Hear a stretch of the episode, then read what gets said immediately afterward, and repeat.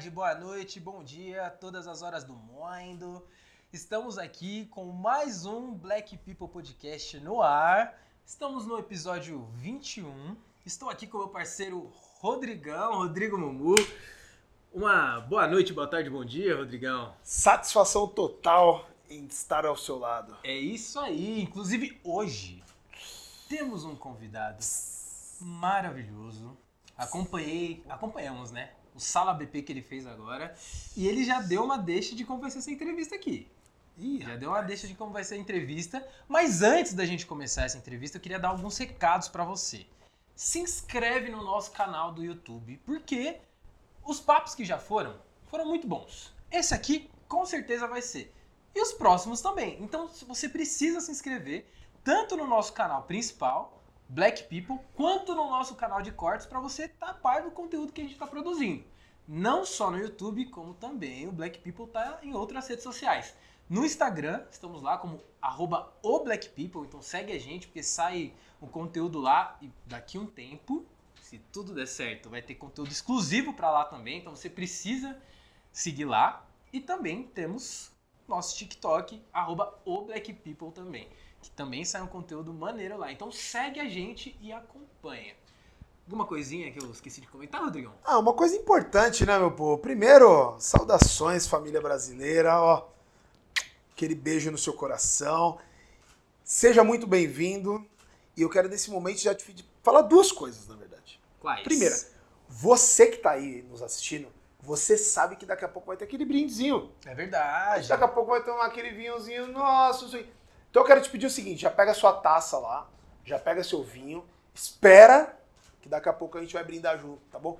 E gostaria mais, também de mais? te dizer para você pegar esse link que você já está, copiar esse link, jogar lá nos grupos de WhatsApp e começa a falar para todo mundo. Daqui a pouco já assiste e tal. Vai ser bacana. Compartilha, porque esse programa, Matheusinho, não é para mim, Pra mim também não. nem é pro staff, Uh-uh. Nem pra ninguém. O convidado, o programa é exatamente pra você que tá é nos assistindo. Aí, é isso aí. Então, eu peço pra você, vai lá, compartilha pros amigos, com o grupo da família. Sempre aqueles quebra-pau que dá, manda coisa boa pra lá. Manda o link do Black People desse capítulo, que vai ser aprendizado. É isso aí. Inclusive, dando começo ao nosso programa, né, ao, ao podcast, queria dar as boas-vindas para o nosso convidado, Melvin Santana. Melvin Santana, senhores! É isso aí. Salve, salve, salve. Seja Negrão. muito bem-vindo. Satisfação, Negrão. Satisfação. Tamo juntasso. Satisfação. Fica à vontade, o sofá é seu. é isso aí. Aê. É isso aí. Não fizemos nenhuma, inclusive pode ser a primeira. Aí, ó. É verdade. Ah, primeiramente, Paz. seja bem-vindo ao nosso espaço. É, é nosso porque é meu e é seu, é do Matheus, é de todos nós. É, espero que você se divirta, cara. Malandro. Como, como diz a quebrada, agradece. É isso aí. Só agradeço, de fato, e feliz por estar aqui. Mano, pensa nos caras bonitos, velho. Você fica olhando. Ele tá se incluindo, porque o Não, cara não. é, É o staff, é o staff, é do staff que ele tá falando. É do staff lá que ele tá Ah, falando, nossa, entendeu? Não, nossa, não é nada disso, Me não. coloquei no, no balai e não tava incluído. Não. Não, mas inclusive o Mateuzinho todo mundo sabe, né? Que ele é o, ele é o garoto piranha do programa. Garoto Entendeu? Ele é o solteirão do programa. Inclusive, você que tá em casa, deixa aqui, ó, a hashtag aqui, ó, Mateuzinho, Mateuzinho, porque vocês sabem que o cara aqui é o solteirão e é o cara cobiçado, velho. Que isso? O que que tá acontecendo aqui? É o cara cobiçado aqui do programa, entendeu? Então, tem fã-clube do Mateuzinho. Então- Rodrigo criou, pelo jeito. Eu não tô sabendo desse. Mateuzinho é o... É, é, é, me falaram que a Black, People, aqui. a Black People tá com uma agência nova, agenciando. Ficha rosa, ficha preta. A ficha preta! Ficha A preta. gente- Ficha preta, isso aí. É o novo produto do Black People. Isso, né? exatamente, mano. Gente do céu. Pô, show de bola. Cara, primeiro, você que é um cantor, compositor, produtor musical, um monte de coisa. Eita, é. E, cara, antes de nós entrarmos nessas pautas, cara, é... queria saber o seguinte, cara, da sua casa, meu. aonde você cresceu, com quem você cresceu, quem eram as pessoas que estavam dentro da sua casa, como que foi a sua infância. Conta Da- um pouco pra gente. Da onde vem Melvin Santana? Rapaz. De onde vem? Cara, Melvin Santana, eu brinco que tem o Melvin, o Melvin Santana, o Santana com TH e o sem o TH, né? O sem o TH é o Melvin. Ah, É sim. o- é o- não é o Melvin, o Melvin, o Melvin.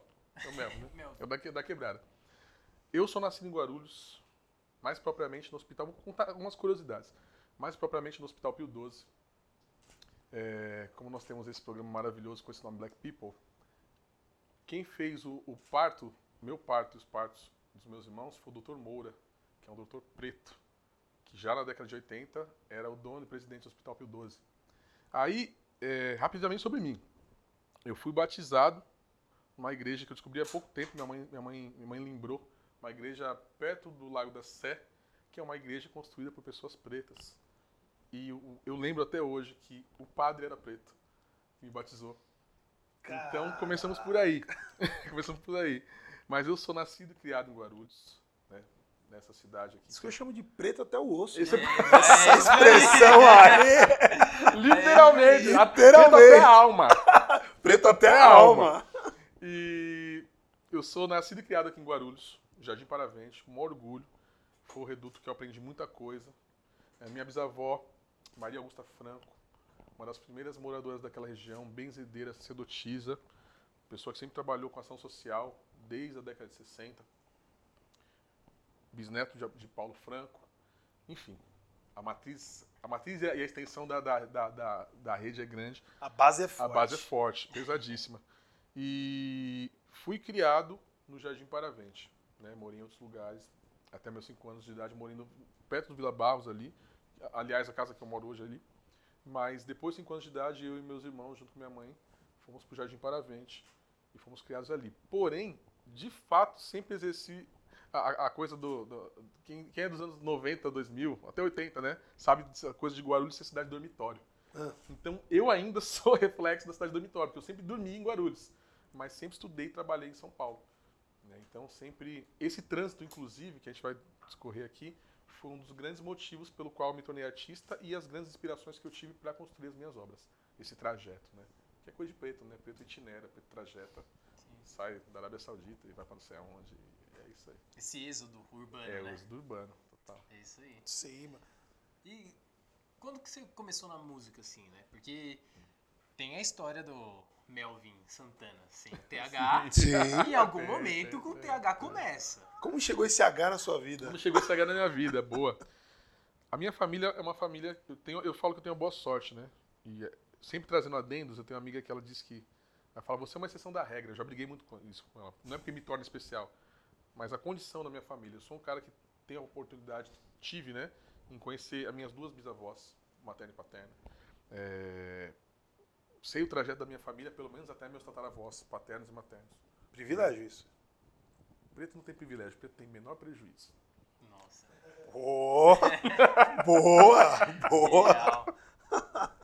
Seria, seria cômico se não fosse Seria trágico. cômico se não fosse trágico. Ri pra, não, ri pra não chorar, cara. E os dois lados da família, tanto do meu pai e da minha mãe, tem o lado musical. Não só o lado musical, muito mais o lado da minha mãe, tem o lado poético, tem o lado eh, teatral. E, de fato, minha mãe estudou teatro, minha bisavó tocava viola, cavaquinho, era uma gestora cultural, fazia festas. A minha bisavó e o meu bisavô, né? Tinham essa relação com a espiritualidade e com a música. E formaram vários casais, muita gente da família, inclusive, casou nas festas dos meus avós, né, dos meus bisavós. Então meu trajeto começa tocando cavaquinho, começa querendo tocar cavaquinho num Réveillon, uma festa de Réveillon, Quantos é, anos? oito anos de idade. Oito anos. Oito anos.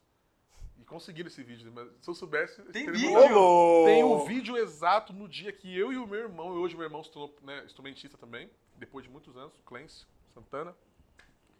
É, tem, minha prima conseguiu o vídeo do dia da festa, que eu me lembro, que eu me apaixonei, que eu, amor à primeira vista, eu falei, é isso eu quero. E os meus parentes, né, tios avós, tios primos, é, que tem essa coisa, né? Tem essa coisa, é porque tinha avô, não sei o É, que tá sim, muito. é, uma roda de choro. Toninho do Mandolim, da, minha, da família Franco, da parte da família Franco, mais uma galera tocando choro. E foi o exato brasileirinho mesmo, voz de Azevedo. Quando eu olhei aquilo, eu falei, pô, é isso que eu quero fazer da vida. Eu tinha 8 anos de idade. Eu tinha 7 para 8. Porque eu lembro que eu passei quase um ano enchendo o saco do meu primo Toninho do Bandolim para ele me dar aula. Sim. Que levou um ano de persuasão ali.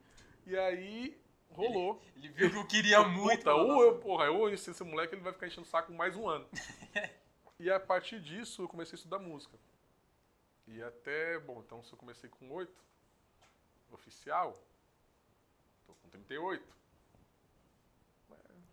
É, 30 aninhos só. mais ou Tempinho aí, né? Nem eu fazia, nem eu tinha Cara, feito essa conta. Cada, cada episódio eu me surpreendo mais, sabia, mano? Mas com o quê? Com o quê? Porque eu vejo que as pessoas eram muito melhores que eu. Ele, ele tem Cara, com no 8 terapia anos de idade, né? velho, com Outro- 8 anos de idade, mano. aí. Era Mario Bros numa Donkey Kong. No máximo, cara. Oito anos o cara, tipo, resolveu tocar cavaquinho. Mas aí, eu sempre fui ruim de videogame e eu nem na terapia consigo tratar isso. eu não, eu, o Hadouken eu não conseguia dar por coordenação, falta de coordenação motora. Sabia qual era a sequência, Porra, mas não não conseguia. A pergunta que Não, pera, mas Sabe você fazer não o... conseguia fazer o Hadouken, não, mas velho, aprendeu não, a tocar não, cavaquinho. Não, não fala de outra coisa. Isso, então, isso eu não quero falar. Entendi. Isso aí O especial do Akuma, você não fazia? Vamos falar de outra coisa? Então tá bom. não, não, não pode ser sofá. É Ufa. assunto de divã, entendeu? Isso dói, isso dói. Dói. Não dá um Hadouken, dói, viu? cara, me fala uma coisa, meu. É... Puta, adolescência, assim. É... Puta, obviamente, estudou ali e tal. Pra qual caminho que você foi de profissão? Você já foi direto pra música ou você teve outras profissões? Olha, eu prefiro falar da fase infanto-juvenil pra, pra pré-adolescência. Né? Tinha pré-adolescência, né? Sim. Ou eu não lembro a ordem certa, mas acho que é isso mesmo. Por quê? A música nunca foi uma impossibilidade, muito pelo contrário, sempre foi uma, uma escolha quase que perpétua. assim. Tipo, a música e o que vem, e o que, qual que é o plano B? Mesmo sem ter plano B. Aí eu lembro que o super trunfo me fez querer ser engenheiro aeronáutico.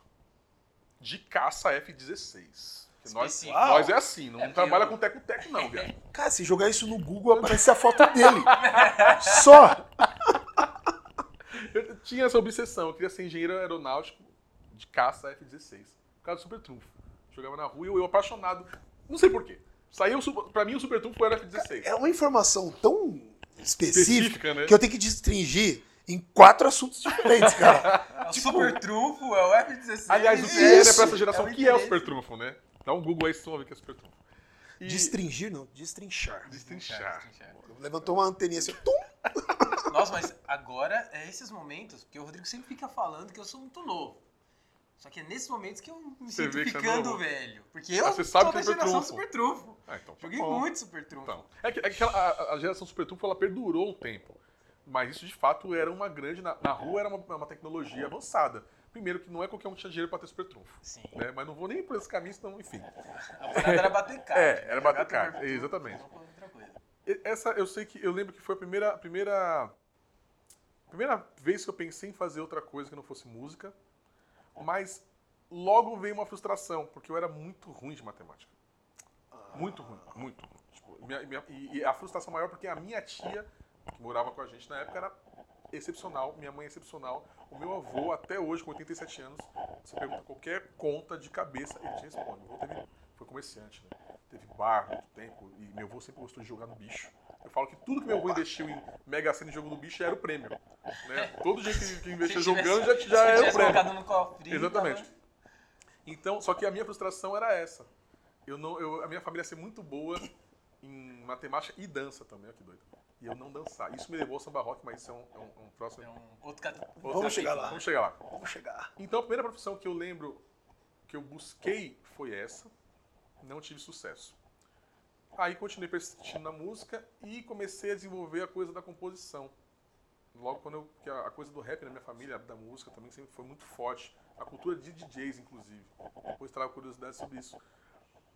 Aí você fala de profissão. Eu lembro que, acho que a última vez, a única vez que eu trabalhei com alguma coisa que não fosse música, fui prestar um bico, assim, tipo, eu lembro muito a contragosto. Eu fui numa agência de emprego com um amigo.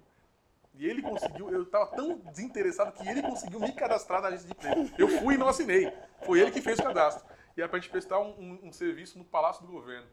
Nós fomos lá no, no Morumbi. Sim. E ainda eu tive Do lado do Panetone lá. Palácio dos é, Bandeirantes, é né? Palácio dos Bandeirantes. E aí, E aí eu vi, eu lembro que eu tava, eu tava de monitor, de uma molecada que foi conhecer o Passo do Governo.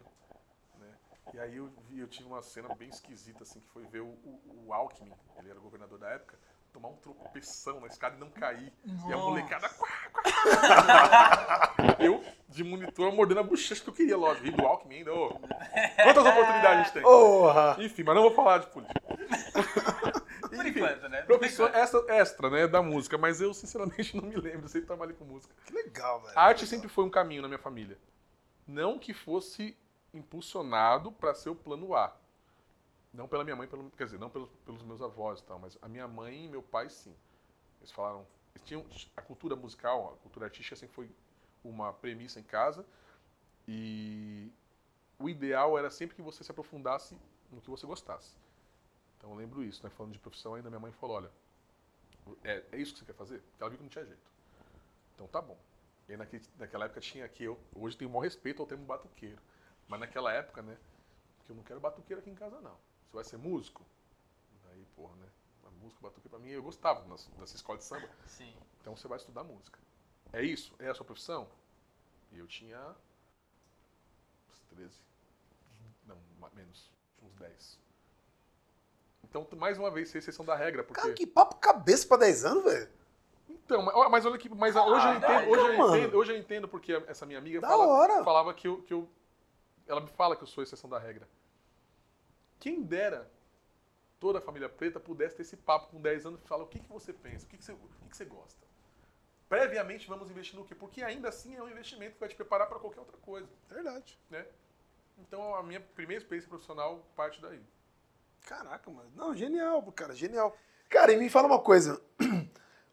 pra você em si, é um papo bem filosófico, assim, Fica sabe? tranquilo, mano. É, o que que... Ups, o que que foi aí?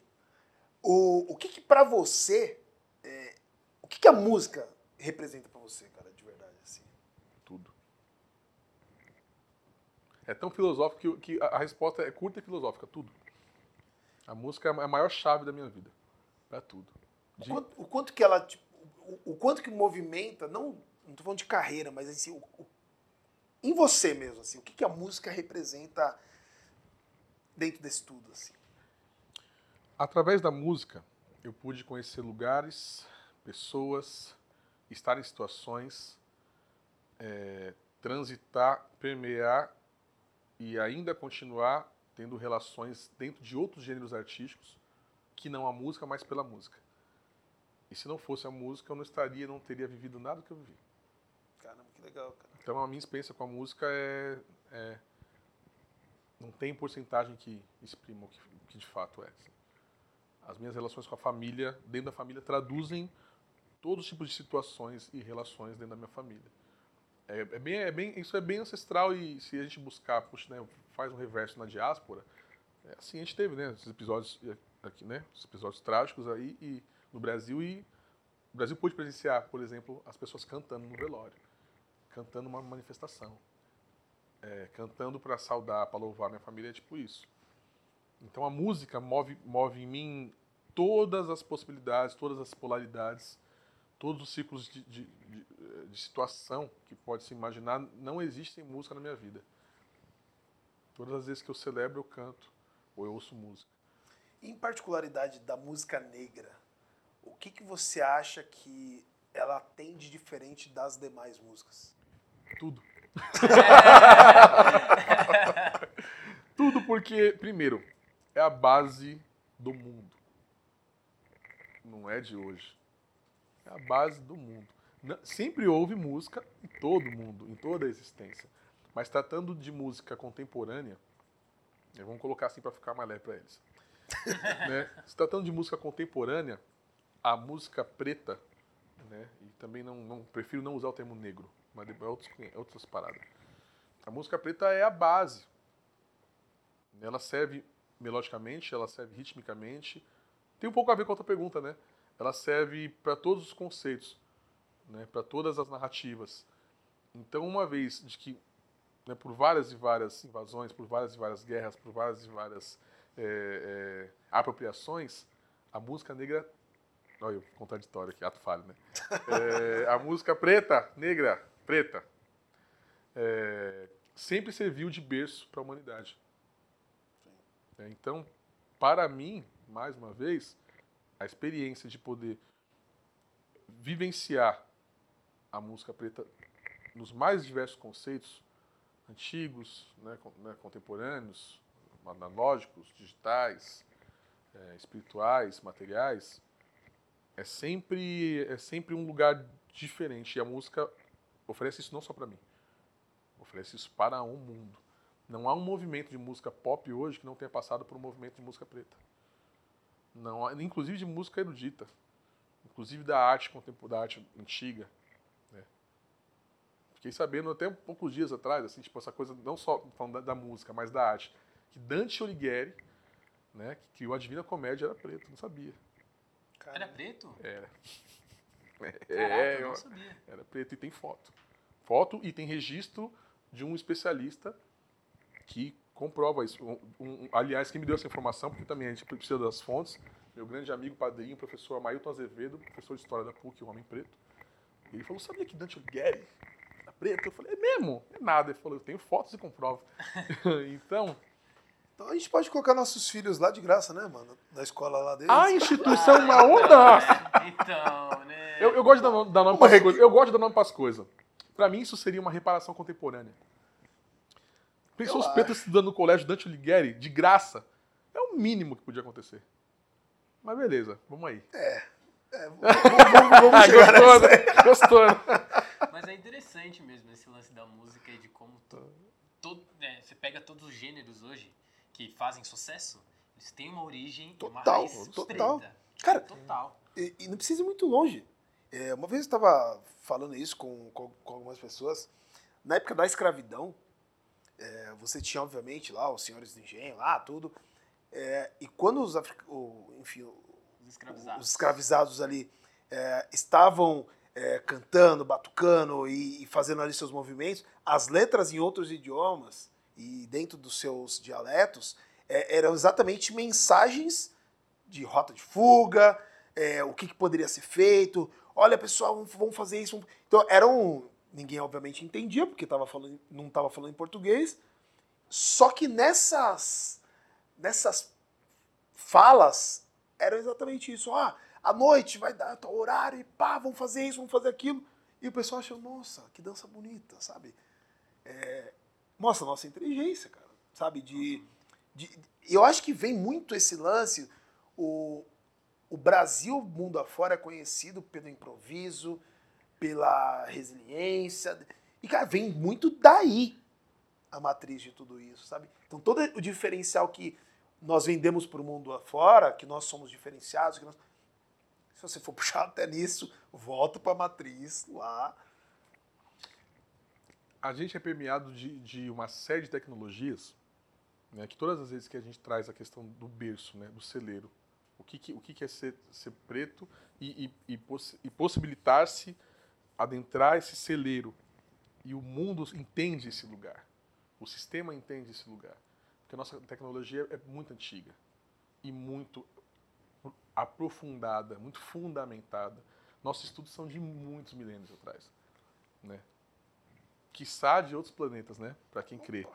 É, de outros planos. Então, obviamente, quem comanda a cadeia do sistema, né? Quem comanda o topo ou a, a cadeia toda, né? Que seja, porque eles estão em todos os lugares, é, vai fazer o possível para extrair o que a gente tem de melhor e sabem do nosso povo. Obviamente que no Brasil a gente tem o recorte de ser o povo preto pela cor da pele. Né? A questão étnico-racial é, é, é complexa. Porque a gente, por todo o percurso da história, e quem quiser saber, né, daquele famoso procure saber. Vai estudar. né? O famoso Google tá aí. É, o Google, nem o Google, tem coisa nem no Google, tá? É. tá, enfim, mas eles estão caçando, viu? Não fica pondo as coisas de graça lá não, que o Google tá ligado, vai só, ó, é o sistema deles, é isso mesmo. Mas tamo lá, falou Google. Chama nós, mas me paga.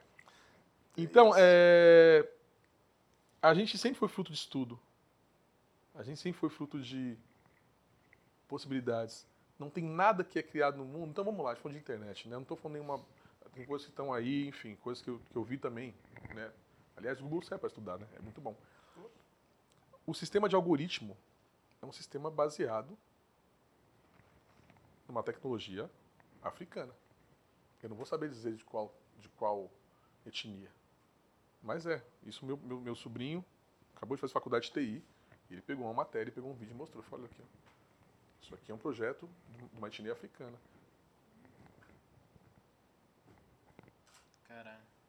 E não tinha MEC naquela época, né? Tinha nada, né? Tipo, desse sentido. Exato. Isso é, é foda, porque isso que o, que o Momo comentou, né? Da, da- o, o Brasil, o- a- as culturas pretas diaspóricas, elas tiveram que resistir. Então, tem muitas dessas tecnologias milenares que se perderam ou ficaram no meio do caminho. Mas, mesmo assim, mesmo depois de todo esse processo, a gente consegue resgatar coisas e perceber que tiveram tipo, tecnologias usadas hoje em dia tiveram origem é, de etnias africanas e, e tudo mais. Então eu acho que essa, essa parada de resistência é uma coisa que a gente precisa evidenciar e, tipo, dar luz a isso, Me sabe? permite fazer um. Uma troca? Trinta. Claro, claro. 30, se você Uma quiser. troca. Para o nosso povo, para a nossa comunidade, é sempre, é sempre instigado a resistência. Isso, obviamente, que vai atravessar muitos assuntos. Vai atravessar a saúde mental, vai atravessar, inclusive, do povo preto. Não estou falando só do homem preto, da mulher preta, nada disso. Porque, de fato, a gente é um povo, se você pegar pela história, é um povo de guerra. Mas eram, tinham outros motivos, né, as guerras. Sempre existiram guerras Sim. sempre existiram escravizados, né? Só que hoje a palavra resistência, ela é, eu sinto que ela é gratuitamente empregada e principalmente inserida, imprimida no, no estereótipo do nosso povo, como se a gente tivesse que viver sempre em guerra, sempre em dor e sempre resistindo. E uma das coisas que a gente precisa quebrar é isso. Como se fosse algo Que fizesse parte do preto. tivesse inerente a ser preto. Ser Predestinado. preto- Ser preto é ser resiliente, ser preto é resistir. Eu não quero ter que ficar resistindo. Eu quero existir. Eu quero existir sem ter que resistir para me manter vivo. Entende? Então é isso. Quando a gente se propõe a falar de coisas positivas, de berço, de celeiro, né? eh, você comentou sobre, eh, sobre as tecnologias né, que nos trazem esse lugar de existência.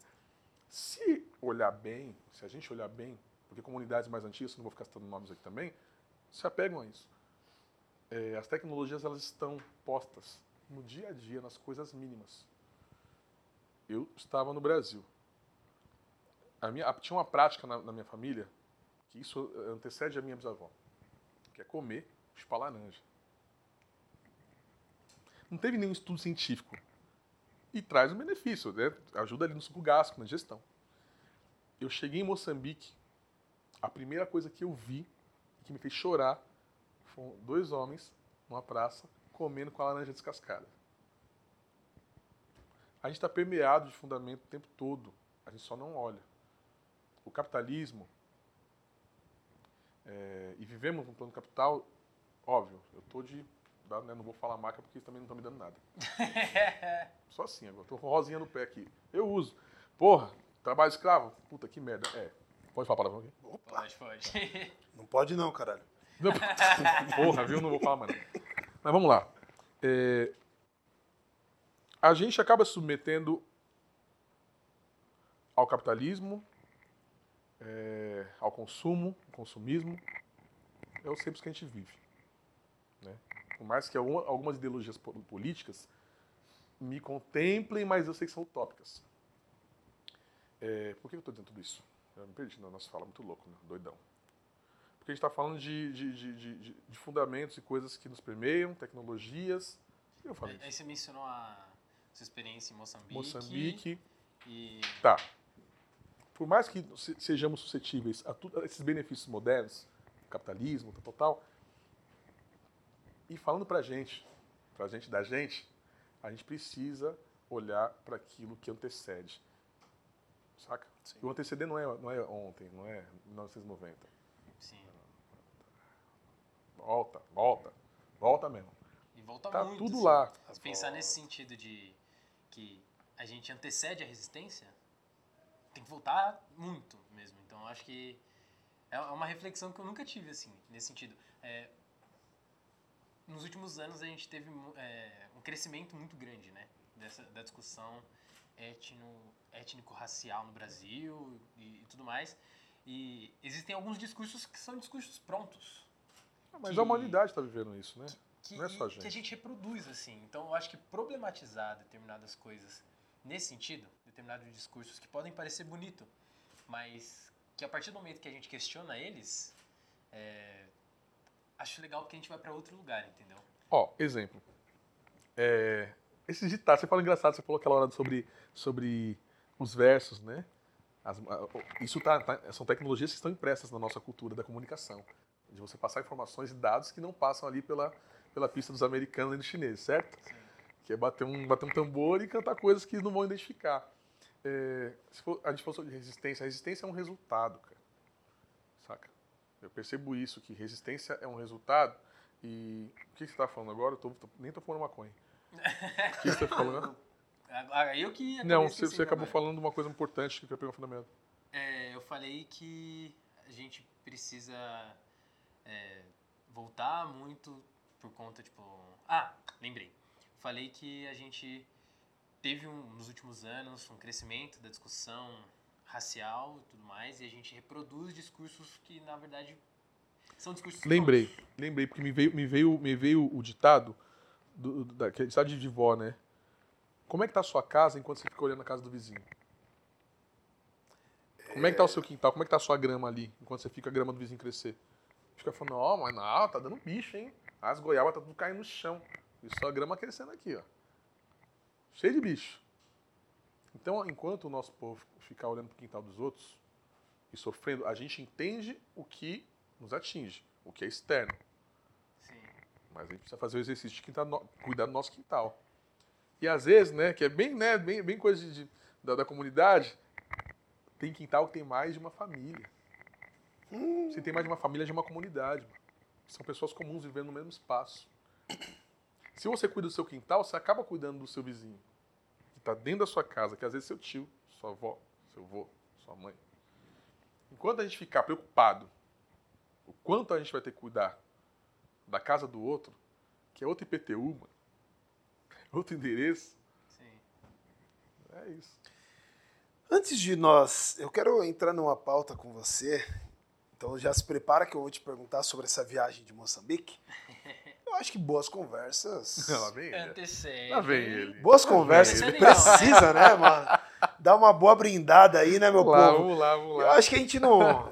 Você que tá em casa, que eu sei que você tá com a taça na mão esperando já. Então eu já quero te convidar aí, para tudo aí, vamos aproveitar nesse momento. Então, se com boas conversas a gente começa com um bom vinho, eu acho que nesse momento, vou até apagar aqui, né? Olha, porque- o Valmir, o Valmir, beijo, Valmir Borges, referência da minha vida, inclusive. Ele ficou impressionado e eu tô que nem ele, mano. Caralho, que bagulho muito louco isso aí. Cara, mano, eu, Ah. eu já sofri muito abrindo vinho. Você põe aqui no meio das pernas, na hora que você puxa a rolha, cara, voa vinho pra tudo quanto é lado. Então, muito bom, muito pô, bom. isso aqui É ajuda pra isso. caramba a nossa vida. Progresso, progresso, tecnologia, é isso aí. E, meu, a gente tem esse detalhe, né, cara? A gente vem aqui. Eita, Como eu ouvi essa semana, vamos libertar o prisioneiro, É leve. entendeu? Solta o preso, solta o preso, Romário, solta o preso. É, então o vinho, Passa a bola. como diz, né? Mateuzinho, o vinho precisa aqui, né, daquela é, respirada, soltar um pouco do seu, do seu álcool, pra gente sentir um pouco mais, né, a- o gosto da uva. Quantos Isso a gente vinhos? chama de decantar o vinho. Eu Eita. fico impressionado toda vez. É bonito, É, né? é a Ah, vigésima bonito, primeira né? vez que a gente faz. Sempre É é. a vigésima primeira vez. E É toda vez eu fico impressionado. Então, E não rapaziada. vai ser hoje que eu não vou fazer a piadoca do gênio da lâmpada, né? Pô, por favor, é tradição, né? o- Ele, ele quer quebrar o encanto do vinho. Não faz isso, menino. Não faz isso. Não faz isso. Inclusive, tô esperando aqui Rodrigão dar os detalhes do vinho, né? Porque ele sempre, Ah, tá, ele sempre rapaz, sabe os créditos. Boa. Esse boa. daqui, meu, é também o vinho chileno 2019. A uva é a Carmenere. Car- É o nome da uva? Carmenere. Carminé. Se escreve Carmenere, mas é Carmenere. Carminé. E, amigão, eu acho que nesse momento, vamos fazer aquele brinde. Gente, só me, me redimir. Não estou bebendo por hora. logo mais. Então, Eita, Opa. saúde ao nosso vigésimo primeiro primeiro episódio. episódio. É isso aí. Saúde. E que venham mais milhões de episódios. Milhões é trabalho pra caramba. É, Pô, mano, é muitão, hein? nossa, um des- um descanso aí, né? Quanto tempo será que deve dar? Dois por semana? Eu acho que. Porra, milhões? acho que a gente vai ter que passar bastante. Ah, eu, eu acho que, inclusive, nossos filhos, inclusive, vão estar aqui nessa bancada, meu. Gente, se o Faustão pode. É. Ah, Ah, já deu eu, não vou, eu não vou entrar nesse assunto. Eu não vou. É, eu Cara- vou aproveitar a deixa do Rodrigão, né? Que você comentou da viagem dele Opa! para Moçambique. Tem um salaminho, tem uma mussarela. Daqui a pouco eu vou ali. Como Acho que eu vou agora, né? Ah, tô vivo, vai pensar no seu minuto que vem. Ô, mano. tá certíssimo. No próximo minuto eu tô de novo aqui. É isso. Como que foi essa viagem para Moçambique? Cara. Visitou outros países também e tudo mais? Ó. Como você chegou na conclusão de ir pra... Boas perguntas. Meta, planejamento, execução. Desse jeito. Meta por quê? Antes de ser meta era um, um projeto, era um sonho. Eu queria pisar no território africano. Independente do território. Né? Gente, a África é um país, não, quer dizer, não é um país, tá? A África é um continente. Qual o ato falho, né? Brasil, eu que pensei, eu pensei, o Brasil é um país continental. Tem gente que não sabe, tem que sempre falar, ah, porque os povos africanos. Ah, porque os povos europeus, que por europeu você tá falando? Tem francês, tem. né? Enfim, Português. vamos falar de nós. É que fica parecendo que, né, que africano é tudo uma coisa. Sim. Mas, Emicida falou isso. Só é feliz quem sabe que a África não é um país. Aqui nesse estúdio todo mundo é feliz, eu acho, né? Todo mundo É? feliz. Aham. É, ouviu, ouviu um amém? Um axé? É, né? Brincadeira. Inclusive, antes de da gente continuar, sempre que você quiser dar um recadinho pra galera, pode olhar pra essa câmera aqui, ó. Tá todo mundo te vendo pra cá. aqui, ó. Porque eu vi ele olhando pra eu fico com inveja do outro. inveja. É isso aí. Como nós. Hum. Por toda a minha história, por toda a história da minha família, é, em, em- num dado momento, eu não lembro qual foi o start, qual foi o- a luz ali, mas eu entendi que eu precisava pisar em África. Então, eu falei, não, né, não falava uma língua estrangeira, eu falei, vou pelo menor caminho. Comecei a pesquisar, inclusive eu indico isso. Pesquisar pelos países lusófonos, né, que, países na, na África foram colonizados pela língua- pelo- pelos portugueses, que falam língua portuguesa. Estamos falando de Moçambique, Cabo Verde, Cabo Verde, Angola. Angola, tem mais um. Serra Leoa, não? Não. Não, é Guiné, Guiné-Bissau? Guiné, é, não. Tem a Guiné que é na América do Sul, mas tem a Guiné, lá Guiné-Bissau, mas não fala português. Guiné-Conakry, que fica no Senegal. Enfim, Eu esqueci. Tem não um, vou lembrar, um- perdão, gente. Mas o plano era esse. Conhecer Moçambique, Angola. Não, antes de tudo, né? Pisar em território africano. Aí, plano. Como é que vamos fazer isso? Estava lá eu e a minha antiga produtora, que é uma amiga, uma irmã, Noélia Nájera. Ah, depois podemos falar sobre essa questão também. Eu ter ido para a África com uma pessoa ameríndia, porque ela é de família boliviana, naturalizada argentina. Caramba. né? É, uma pessoa preta, mas também foi muito simbólico, muito significativo estar com uma pessoa ameríndia em território africano. Explica pra galera o que que é ameríndio. Ameríndio, uma pessoa ameríndia, são pessoas que são nascidas, que são nascidas não, que são da etnia indígena, só que não indígena brasileira ou brasileira, ou que são nascidas na América do Sul. Isso é uma pessoa ameríndia, que as pessoas né, linkam o, o indígena índio-americano, entendeu? Por isso fala ameríndio. Tem gente que não concorda com esse termo, e massa, só estou dizendo o ameríndio porque eu acho que é mais fácil de entender. Certo? Vamos lá. É isso aí. E aí a gente planejou ir para o território africano. Que o meu sonho era pisar em território, eu sentia. ali, perdão. Pisar, pisar no território africano. Como? Vamos primeiro planejar o que é, né? Primeiro a gente. Onde a gente quer chegar, né? Então vamos lá. Olha, aí nossa, nossa ambição, né? Que a gente é, é ganancioso, não, a gente é ambicioso. Vamos fazer três países. Países que falam a língua portuguesa. é, e Pensamos em Cabo Verde, Angola e Moçambique. Era pra ser Moçambique, Angola, Cabo Verde, perdão, porque né, que é subir.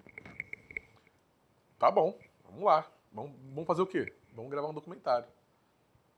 Tá bom, quem mais? Né, Porque no plano você pode fazer o que você quiser e deve. Sim. Projete sempre o máximo. Porque Sim. daí a sua expectativa para o máximo pode se reduzir, mas vai ser sempre algo grande. E aí, beleza. Vamos fazer uma. É o que eu acredito, pelo menos.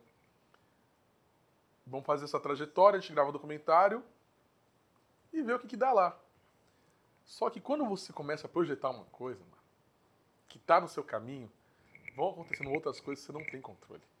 E não tô falando de coisas negativas, tô falando de coisas positivas. Opa. Eis que hoje, né, não, eis que surge uma pessoa na rede, a gente começou a fazer meio que uma, aí começamos a fazer uma vaquinha online. Nem lembro qual que era a plataforma. Pra financiar. a Pra viagem. financiar a viagem. Porque só na grana tava embaçado. Sim. Beleza. Fazendo, não dando dinheiro. Não dando dinheiro. Não deu dinheiro. Foi praticamente a família que fomentou a viagem. Sim. Passagem total. Só que nesse trajeto aconteceu uma coisa muito louca. Que um menino, um rapaz, né, um homem, um menino carinhosamente, entrou no meu perfil de uma rede e falou, mano, tô vendo que você, tá, você vai fazer uma viagem. Eu sou de Moçambique, sou de Maputo. E quero te ajudar. Tem uma informação importante antes disso. A gente, para tentar entender como chegar lá, vimos vimos nada. Tinha, tinha um amigo, um colega, que ele já tinha participado de um festival de poesia em Moçambique. E eu tava tentando achar um jeito, pensar um jeito de como chegar, ter um motivo para chegar. Aí num show meu, fazendo lá no, no centro de referência dança, eu encontrei esse amigo e conversei com ele sobre, ele falou, porra, mas eu já fui para Moçambique no ano passado e vai ter um festival lá. Eu posso falar com o cara de lá e te mando uma carta de, de convite. Ah, falou. Ah, Será Mano. mesmo? não deu dois dias. Chegou a carta convite, chegou o contato. Tu Nossa. vem participar, Fé em Capela. Te amo, meu irmão. Primeiro festival de poesias e artes performativas em Moçambique. Chegou a carta no meu e-mail. Eu olhei para aquilo e falei, não, eu- não Não acreditando. Acreditando, mas não acreditando. Sim. Falei com Noélia. E aí? Ué, responde. Tá bom, respondemos a carta, aceito. Só não temos dinheiro para passagem. Aí começa a- odisseia. Vem, a gente dá um jeito. Passagem a gente não consegue. Agora estadia a gente tenta, blá, aquela conversa toda. Enfim, mano. Resumo da história, para não é muita coisa. Chegamos em Moçambique. Participei do primeiro festival de artes performativas. É, o que que, o que que incidiu, voltando para esse meu amigo? Otis Selimani. O Otis Selimani hoje é o baterista da Lué de Luna. Sim. O Otis é um músico extremamente respeitado e conhecia os maiores músicos de Moçambique. E ele falou, mano, eu vi que você tá indo para Moçambique, eu queria poder compartilhar de alguma forma, Foi não ele com grana. Ele me indicou todas as pessoas que são um dos grandes artistas de Moçambique para eu entrevistar. Então nós gravamos um documentário com as indicações dele. Quando eu falava o nome dele lá, ô, você é amigo de Otis? Quem eu? Tá em casa, mano. Eu falo, mano, né? Tá em casa, mano. Caraca, Maningue obrigado. Nice, mano. E aí, pô, entrevistei o Azagaia, que é tipo o Mano Brau, de Moçambique. Entrevistei a Ivete, que é a primeira cantora de rap de Moçambique. Primeira não, né? Mas não, é praticamente a primeira de sucesso e é juíza. Caraca. MC Juíza. Olha que, olha que perigo pra sociedade essa mulher. Incrível, tá ligado? E Como vai. é o nome dela? Ivete. Ivete. Ivete. É Y-V-E-T-H. Eu quase fiz uma, uma piada bem. Não faça essa pergunta, eu sempre imaginei. que- MC Juíza. Nossa senhora. Ruim. Enfim, não, tudo bem. Conheci o Deutino Guerreiro. O Deutino Guerreiro é um dos maiores cantores românticos de. Desculpa, gente. De Moçambique. Deutino Guerreiro é incrível, cara. É tipo o Alexandre Pires nosso. E aí, eu, mano, eu pude entrevistar várias pessoas que estavam nesse contexto, pessoas também não, não, não famosas, não celebridades, mas que são super incríveis, super, puta, acolhedoras. E viu tanto que a gente tem de África, mano. É, enfim, falando de planos e projetos, não fomos para Angola, não fomos para Cabo Verde. Ficaram só lá em Moçambique. Grana, tempo hábil, mas eu sei que eu saí em 15 de julho numa lua cheia e voltei 15 de agosto numa lua cheia, mano. Isso eu posso dizer Um foi, mês, mano. foi um mês. De lua cheia mesmo. Que Bagulho abençoando, assim, tipo. é, Todo preto. Sabe a coisa do, do Alcorão? todo muçulmano precisa pisar uma vez na Meca, tal, tal, tal. Todo preto precisa pisar uma vez no território africano. Porque não dá para explicar. É um abraço, é um acolhimento e é você sentir o cheiro de. Você literalmente você pisa. Você fala, é isso. É daqui mesmo. E aí eu só, eu só, eu só pude entender a potência disso quando, uma noite, sei lá, dando um rolê lá em Moçambique, Maputo, fiquei no, na região de Maputo, eu pude entender que eu era o primeiro da minha família fazendo caminho de volta.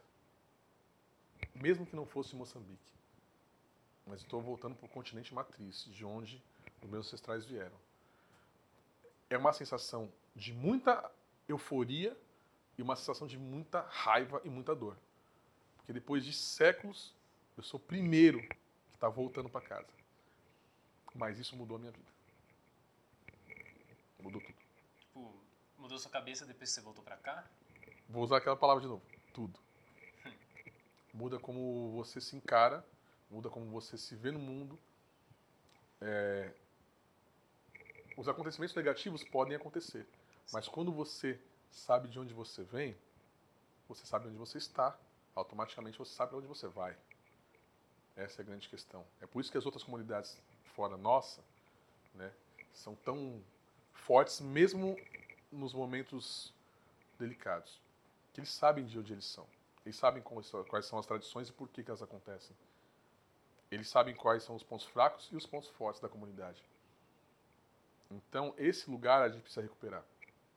Mesmo que não que documentalmente a gente não tenha acesso.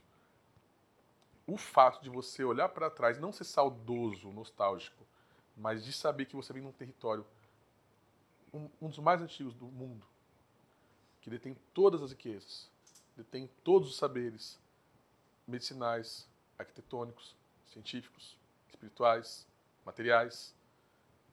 É, é daí que a gente vem, irmão. Eu não posso me contentar com alguém me barrando no restaurante. Ah, não. não. Me barrar no banco. Eu não vou comprar. Ah, irmão, você tá, você tá louco, né? Muda. Esse neguinho não, neguinho não. Pra você, primeiro é senhor. Eu sou senhor pra você. E sou negrão, não sou neguinho.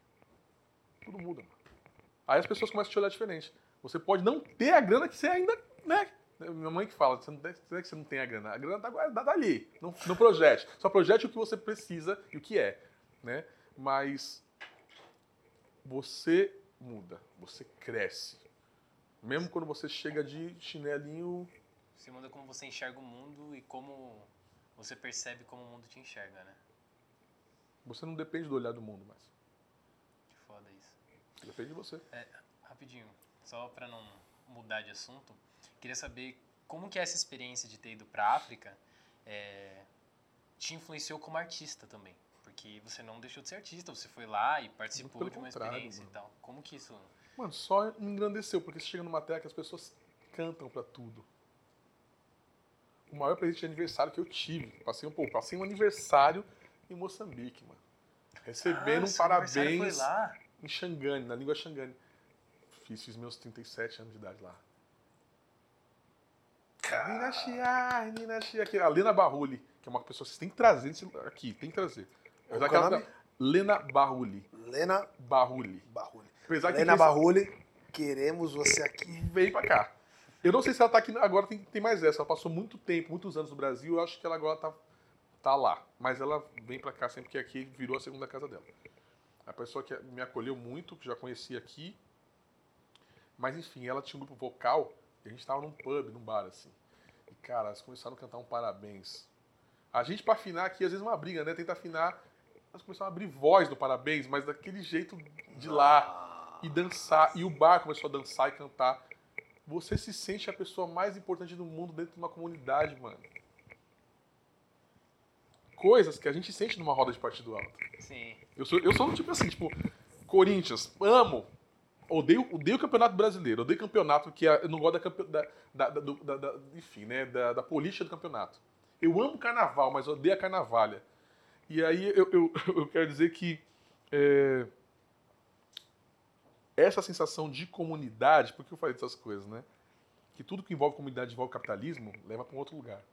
Mas quando você se sente alguém dentro de uma comunidade, sendo, quando você é celebrado, você se sente celebrado, e você entende o que é celebrar a vida sem as políticas, sem as burocracias, você, você sabe que você existe.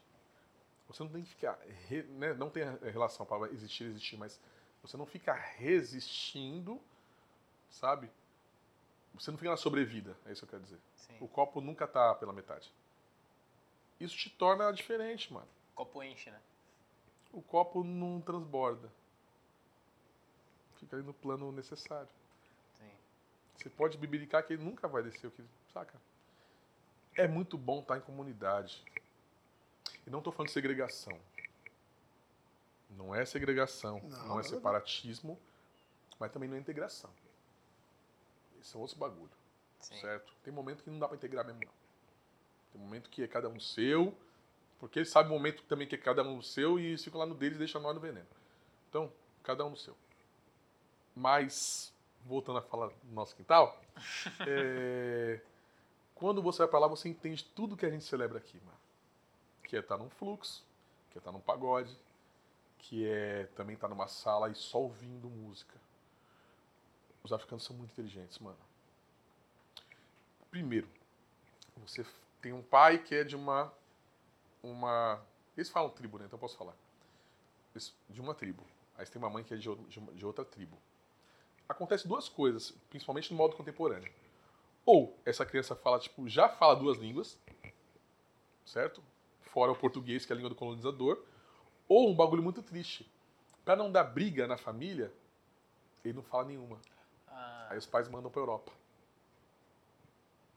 E aí é um, é um, trajeto que tem acontecido lá difícil. Muitas pessoas, mais, os mais jovens, têm entendido esse trajeto e têm feito o caminho de volta mesmo lá, se aprofundado na cultura ancestral, né, e às vezes aprenderam a língua do pai e da mãe.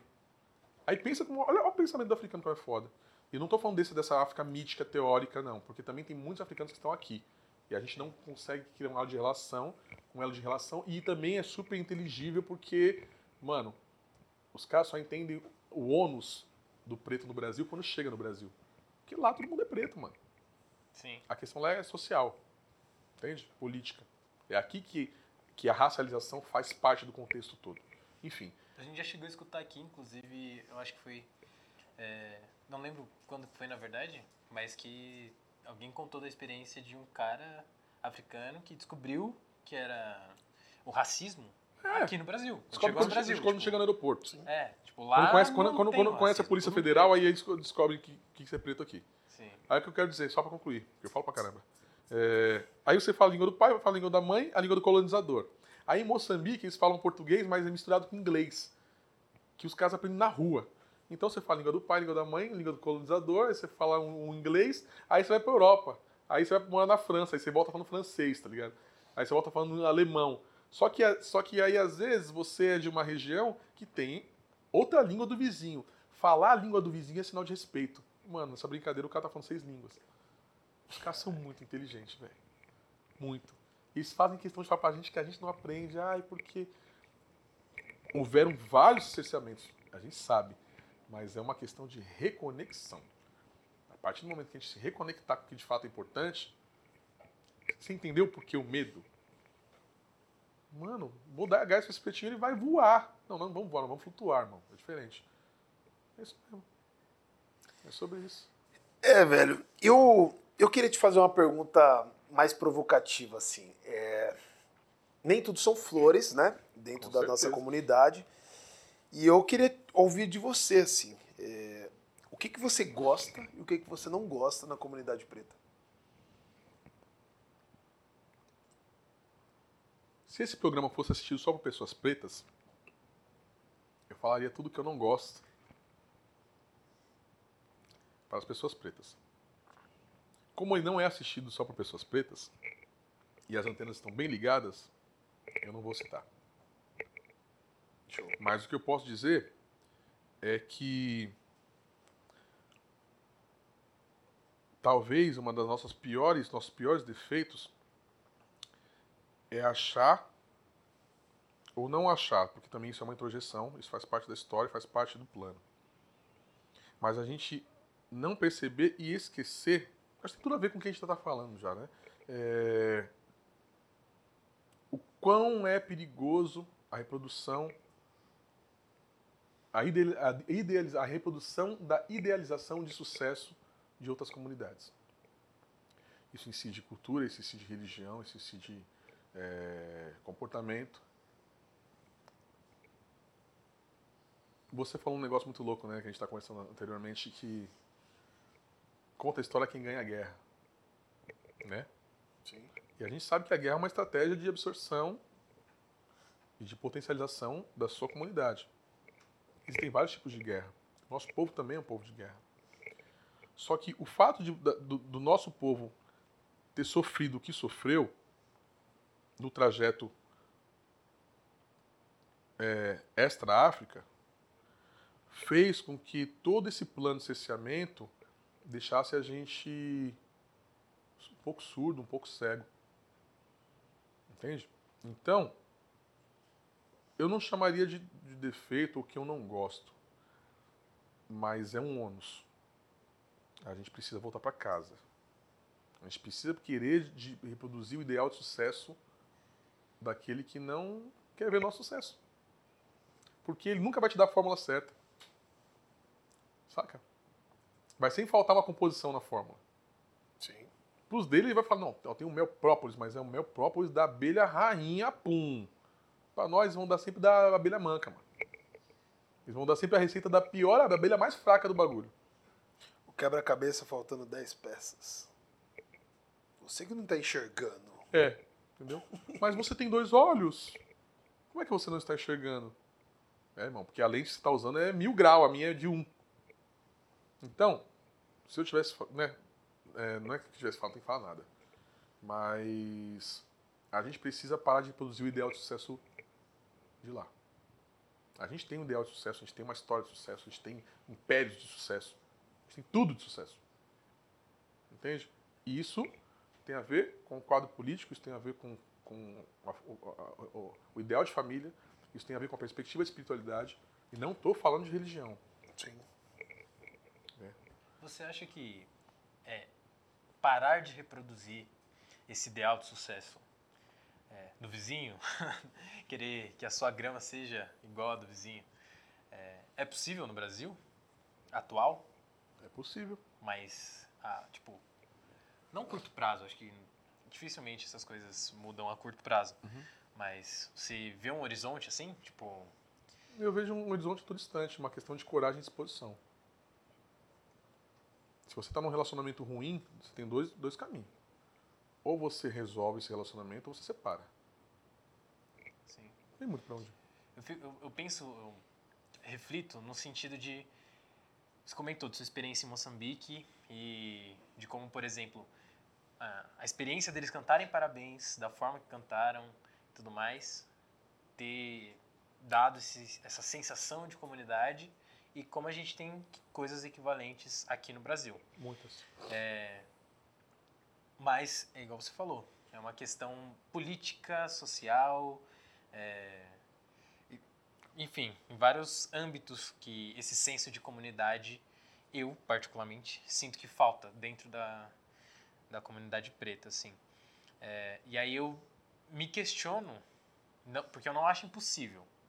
E não acho que realmente seja distante. Eu acho que é palpável. Mas eu me questiono no como. Porque eu sinto falta de sentir um senso de comunidade como comunidade preta mesmo. Eu sinto isso muito fragmentado de alguma forma. Mas, ó, perdão, a, a, a, atravessamento. É óbvio que você vai sentir isso fragmentado. Porque a gente não está falando de uma comunidade marroquina. A gente não está falando de uma comunidade da Namíbia, comunidade angolana. A comunidade angolana aqui no Brasil com certeza se entende muito melhor do que as comunidades pretas fragmentadas. Como eu falei, o africano não viveu a diáspora. O africano moderno não viveu a diáspora. Então eles não sofrem, sofrem outros ônus e tem milhares de conflitos lá. Milhares. Só que o nosso conflito Posso ser siciliano, calabrês, romano, mas eu sou italiano. Ponto. Eu sei a história da Calábria, eu sei a história da Sicília, eu sei a história de Roma. E para nós? Então, mano, você tem que ter uma escolha. O que nos une no meio de todo, toda, essa, essa, toda essa violência, toda essa segregação? Isso aqui nos une. A cultura nos une. O território continental nos une. A gente tem que olhar para algum lugar. Para a gente ter um mínimo senso de comunidade. Senão a gente vai ser amassado, amassado, amassado, amassado todo dia, toda vez. Agora, sobre possibilidade, todas as possibilidades. Eu acho que a gente tem alguns entraves, que é continuar negociando. E isso, isso eu posso falar abertamente. Porque o nosso povo é um povo de negociação, sempre foi. Sempre foi um povo rico. Um povo que, que lidou com, ali com, com ouro, com minério, com tecido. Certo? Sempre negociou. O papo mesmo, isso é papo, papo aberto porque as outras comunidades fazem isso bem. Inclusive as- essas comunidades que foram atacadas aí esses dias, eles fazem isso muito bem. Não interessa quem consome. Não estou preocupado quem vai comprar. Quer comprar minha música? Compra mesmo. Quer comprar essa minha camisa? Mas é a minha camisa, da minha loja, a minha música, da minha indústria. É, é eu que decido para onde o dinheiro vai quando ele depois eu, dele eu entrar, né? decido aonde eu vou re- reinvestir meu dinheiro. Aí o papo é: quando você compra o seu carro, você vai na loja de quem? Quando esse dinheiro entra para você, porque tem comunidade, eu também não preciso ficar falando nome, mas né, enfim, quem estuda um pouquinho mais sabe. Tem comunidade que faz o dinheiro girar 18 vezes entre si para depois sair. Então, dinheiro chegou. Caralho, vou investir no estúdio, mano. Aí o cara vai na. Porra, no parceiro lá da. Pô, quem é o cara do som da nossa comunidade? É o- É o Pá. Da hora. Pá. Beleza. Ô, mas eu, eu tenho som, mas não tenho quem monte. Mas tem um fã da nossa comunidade, que é o PIN, que ele monta. Vai no PIN, mano. Aí o dinheiro circula 18 vezes dentro da comunidade. Entende? Fortalecendo a sociabilidade, fortalecendo o comportamento, fortalecendo a cultura, fortalecendo todas, todos os equipamentos funcionais para aquela comunidade são fortalecidos, porque a grana entrou e a grana girou. Entendeu? Aí uma comunidade fica forte. Aí você vê possibilidade. Porque você sabe onde investir. Você sabe onde investir, você sabe onde capitalizar, você sabe onde readquirir, você sabe onde emprestar, você sabe o que cobrar, quanto, por quê. Que não é igual para outra comunidade. Ah, você está segregando. Segregaram a gente a vida inteira. Pelo menos da, da minha geração dos meus antepassados que eu conheço, foram segregados. Mandaram a gente para uma terra que a gente não conhecia porra nenhuma. Uma geografia. É, mas por que os pretos não resistiram? Porra, te manda, manda você lá para Indonésia. Você conhece lá? A mata da Indonésia? Você vai correr para onde? Aí você corre pro lado tem um tigre branco, você corre pro outro tem um mamute. Tá ligado? Como é que você vai ter perspectiva de sobrevivência? Sim. Perspectiva de comunidade. Ah, somos iguais. Não somos iguais. Se nós não somos iguais, imagine com outras comunidades. Então, sim, o momento que a gente vive é necessário haver um olhar para a comunidade. E sim, com recorte do Brasil. Nem gosto do sufixo, do prefixo, né? Do sufixo pré-su, fi- do eiro, né? Sufixo, né? Porque brasileiro é o único, o Brasil é o único país que tem o sufixo eiro, que remete a trabalho. Você não vê, aqui nasce na Dinamarca é dinamarqueiro? Não, é dinamarquês. Aqui nasce na França é o quê? Francês. E alemão? É, não, é alemão. O eiro é uma herança de trabalho, de escravidão. Então, nem gosto do termo preto brasileiro. Pretos no Brasil. Mas precisamos ter esse recorte. Enquanto a gente não olhar para esse lugar com carinho, entendendo todas as interferências que existem, que partem sim da política da religião, que parte da, da política social, que parte da política cultural, que existem políticas que encabeçam o sistema, que estruturam esse sistema, e aí fazem o quê? Jogam de volta pra gente e, e- e aí fala que a gente é ignorante, que a gente não tem fundamento, que a gente é um bando de vagabundo, que a gente não sabe nada, muito pelo contrário, porque eles sabem tudo o que a gente tem de melhor, mas eles jamais, sendo supremacia, hegemonia, vão demonstrar isso pra gente. Eu não tô falando aqui, mano, tô falando só de um pensamento, de uma crença. Não tem estudo político, não tem estudo científico. Mas eu tive tataravó e bisavó. Tive tataravó e bisavô. E comecei a olhar pra eles. Simples assim. E quem não teve, tem outras possibilidades. Tem a tia do bairro, tem a escola de samba. Olha o que aconteceu com as escolas de samba. Olha o que aconteceu com os terreiros. Cara, é, eu tava conversando com o Mu esses tempos para poder, na época do carnaval, agora a gente trazer gente Aham. de escola de samba e tudo mais. E aí eu percebi que quem, tá- quem dirige escola de samba, preside escola de samba, Ah, muitas delas não são pretos. Óbvio. É óbvio. Eu, eu, eu, eu fui pesquisar já esse ano algum presidente de escola de samba preto. Eu não encontrei. Você vai encontrar, talvez, nas escolas menores, se não estão nos grupos, nos grupos especiais. Eu tô falando de. É, de especial esquece. tô falando de elite, especial, né? Elite. de- Esquece. Mano, tem uns bagulho que não muda. Tipo assim. É, pra dar um exemplo. Mesmo com Black, Black Excellence, foda, acho. E não tem comparativo. O preto dos Estados Unidos ele tem, no mínimo, uma- um, um centenário de diferença do preto brasileiro. Certo? Então não adianta querer comparar e falar que o preto do Brasil tá atrás. Tá atrás mesmo, lógico que tá atrás. Né? É, mais uma coisa. Coisas que me pegam. Você tem a, a futebol Brasil. Liga, Campeonato Brasileiro. Aí você tem a Liga, a Champions League, né? A Liga Europeia. Aí você tem a NBA. O que tudo isso tem em comum? O que tudo isso tem em comum? é Que a maioria dos jogadores são pretos. Mais uma vez, o braço estendido para o serviço é preto, as pés ou as mãos. Aí eu te pergunto, quantos donos de time na NBA existem pretos? Quantos donos de time do Brasil que só tem jogador, tipo 90% do time tem preto ou mestiço? Quantos donos são pretos? Chega na Champions League, que agora você vê o time da França, pô, parece o time do Senegal, velho. É mesmo. Quantos donos são pretos? Então, o meu bagulho é esse. E é mais porque você está falando de racialização. Se no Brasil, principalmente, tem que haver um recorte da racialização. Quando você não racializa, não adianta falar de MST, não adianta falar de movimento LGBTQIA+, não adianta você colocar pautas sobre pautas que não olham para a chaga. Não adianta. O brasileiro foi calcado na, na escravidão. Tipo, as relações entre comunidades foi gerida através da escravidão. Então, todos os problemas que derivam é, e que a gente discute hoje em dia, se você não tiver um background de racializar e falar de raça, você está excluindo boa parte do, daquele problema específico. Agora vamos fazer o exercício contrário, né? A gente está falando aqui e às vezes potencializando o negativo. Vamos potencializar o positivo. Qual é o maior jogador de golfe de todos os tempos? Tiger Woods, com certeza. É Dante Alighieri, Pai- que é Pai, pai Guerroots.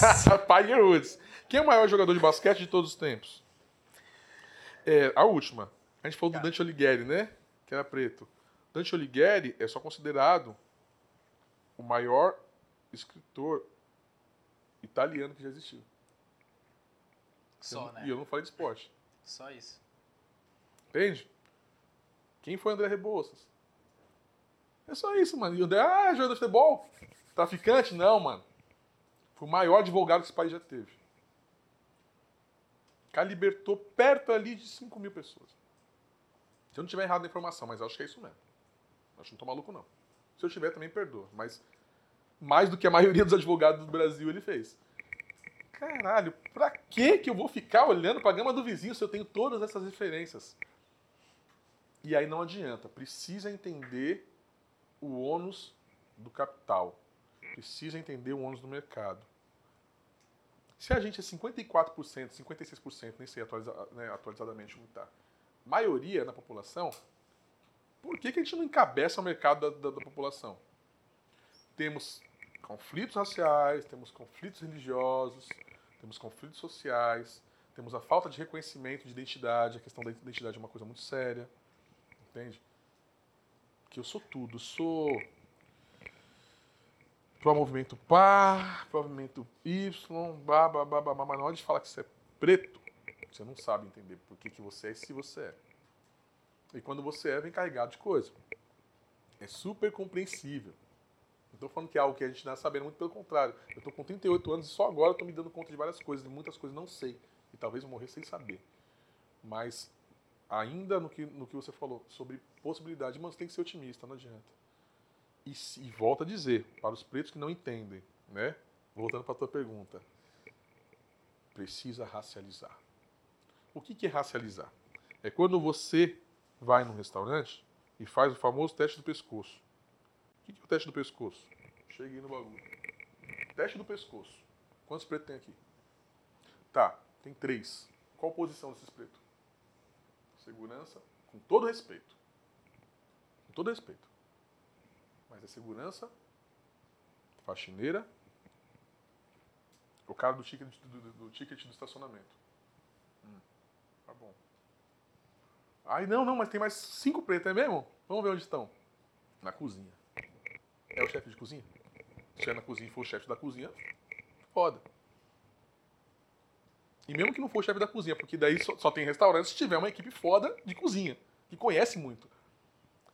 Mas qual é o lugar que essas pessoas estão ocupando, quanto elas estão recebendo para estar tá fazendo o que elas fazem? Elas estão, ganhando igual a um da outra comunidade que estudou, estudou gastronomia na França, estudou gastronomia no Japão, e chega aqui, não tem nem experiência, já chega com, com já, né, bota na mesa, com um termo bem machista, perdoa, mas já bota o troco na mesa e fala, ah, eu estudei, não sei o que lá. Foda-se, você estudou, você sabe cortar um peixe? Aí o maninho tá lá, ó, ralando. Veio lá do norte do Ceará, lá do norte da Bahia, e fazendo sushi pra caralho, regaçando, conhece, sabe da temperatura, sabe que faca, que corte, que tábua. E aí ele ganha menos por quê? Porque não fomos estudar na França. Não, não é porque estudou na França. Porque se ele tivesse estudado na França do mesmo jeito, ele ia ganhar menos. Tem essa. Então a gente precisa começar a ter coragem e disposição para reverter uns bagulho. Se não acontecer, não vai acontecer mesmo, mas é sempre a gente achando que não dá, achando que não pode, sempre caindo nas mesmas, nos mesmos golpes, não sei o que no topo. Ah, a favela venceu. Não sei, o barraco venceu, a favela não. A favela é grande pra caralho. Muito legal ver você lá. Mas só você com dinheiro na favela fudida, você também não é responsável pela favela toda, não. Porque também tem gente na favela que não quer. Não quer. Não quer. Não é que não é ignorante, não. Não quer. É só um pensamento, não é uma verdade. tá. Dentro disso, rapaz, você falou, eu fui deixando, eu fui fragmentando aqui minhas perguntas. Tá, vamos lá. É, eu tive uma experiência que em 2020, na pandemia, eu fiz um projeto com alguns amigos chamado Mentoria Black Up. Então a gente fez, a gente escolheu cinco moleques da periferia e a gente falou, mano, a gente vai ensinar tudo que a gente sabe para você. Foda. Então é eu, mais quatro pessoas. Então, basicamente, eu falava de negócios, o outro de mídia social, e-commerce, marketing e carreira. E, cara, veio, sei lá, 40 moleque, a gente teve que fazer um filtro, ia chegar a 5 no, no final e passar seis meses com a gente. E eu fiz um formulário. Então, nesse formulário, eles tinham que preencher sabe, 20 perguntas, é, mandar uma foto e mandar um vídeo dizendo por que quer participar. É, cara, eu me, eu me surpreendi muito negativamente para algumas coisas e muito positivamente para outras coisas, sabe? É, porque eu estava muito distante dessa faixa etária, então eu, escolhi de 15 a 18 e tem que ser perifa. E eu coloquei, eu percebi essa distância que eu estava de tipo com essa faixa de idade e tal. E assim, uma das perguntas é: com 30 anos você quer estar tá ganhando quanto? E tipo, é uma pergunta que o cara nunca respondeu na vida. Nunca perguntaram para ele isso. Automaticamente nunca se perguntou. Sim. E, e a, a, o lance de você não ter dimensão de mundo é o que me preocupou. A dimensão de mundo é, é, é matemática, né? É, é, é, conta. Você tem que fazer conta. Então você pensa, porra, você, ah, vou pagar mil reais de aluguel, ou sei lá, vou comprar alguma coisa, vou pagar dois pau de prestação, aí é calcular o, IP, o IPTU, é, um condomínio, é, é, é somar várias coisas, mercado, açougue. É economia pura, total, todo o tempo todo. E nisso, cara, me surpreendeu, o moleque assim, falando, ah, com 30, cara, o cara tá ganhando uns dois mil reais. Aí eu olhei e falei, cara, você tem 18 hoje exatamente daqui a, a 12 anos, você vai estar ganhando 2 mil reais. É, aliás, né, vai estar ganhando.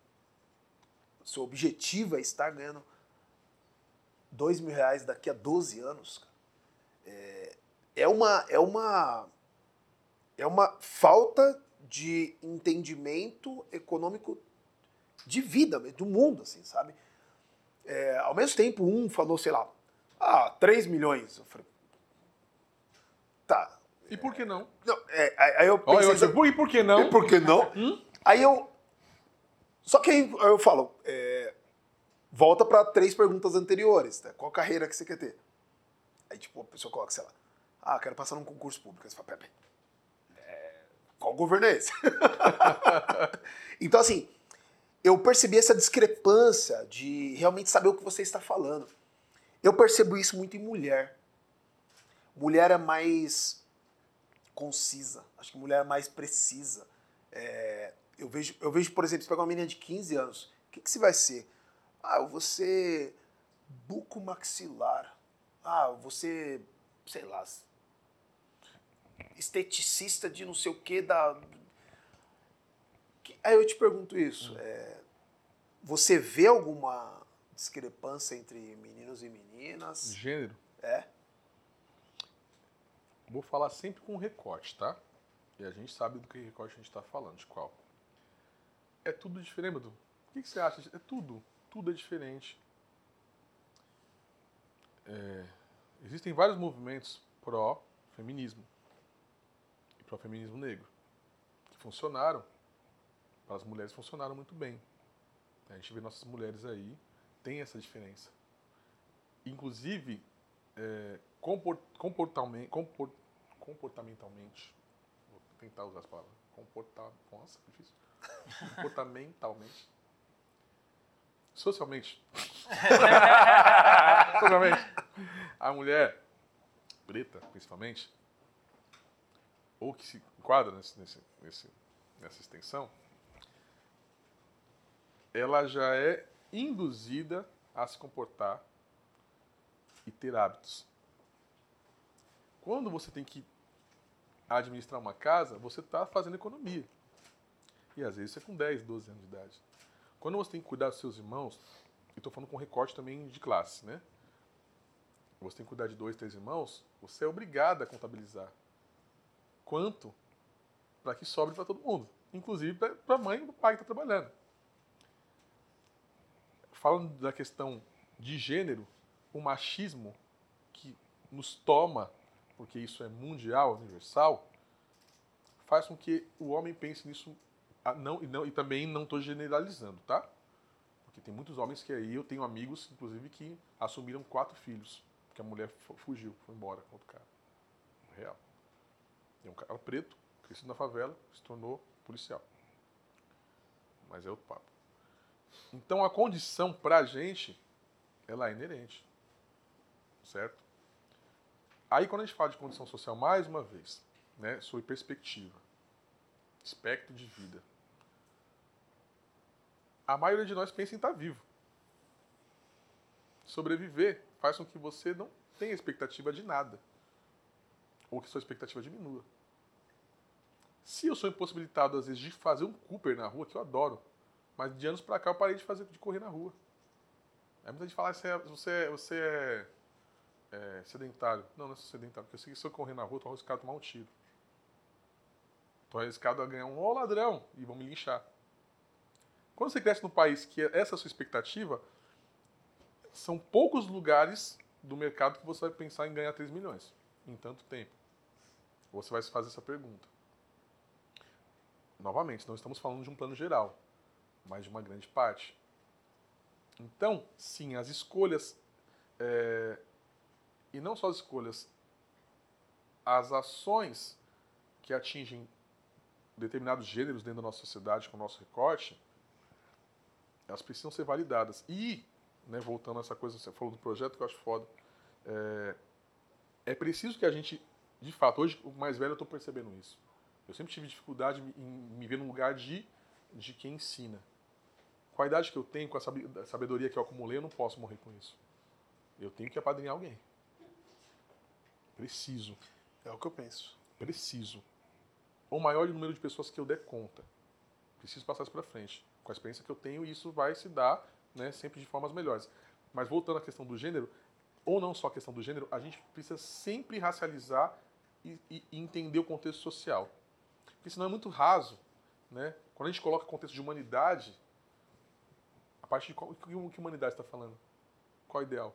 Preto, branco, asiático? São contextos totalmente diferentes. Ser um homem asiático é diferente de ser um homem preto, que é diferente de ser um homem branco.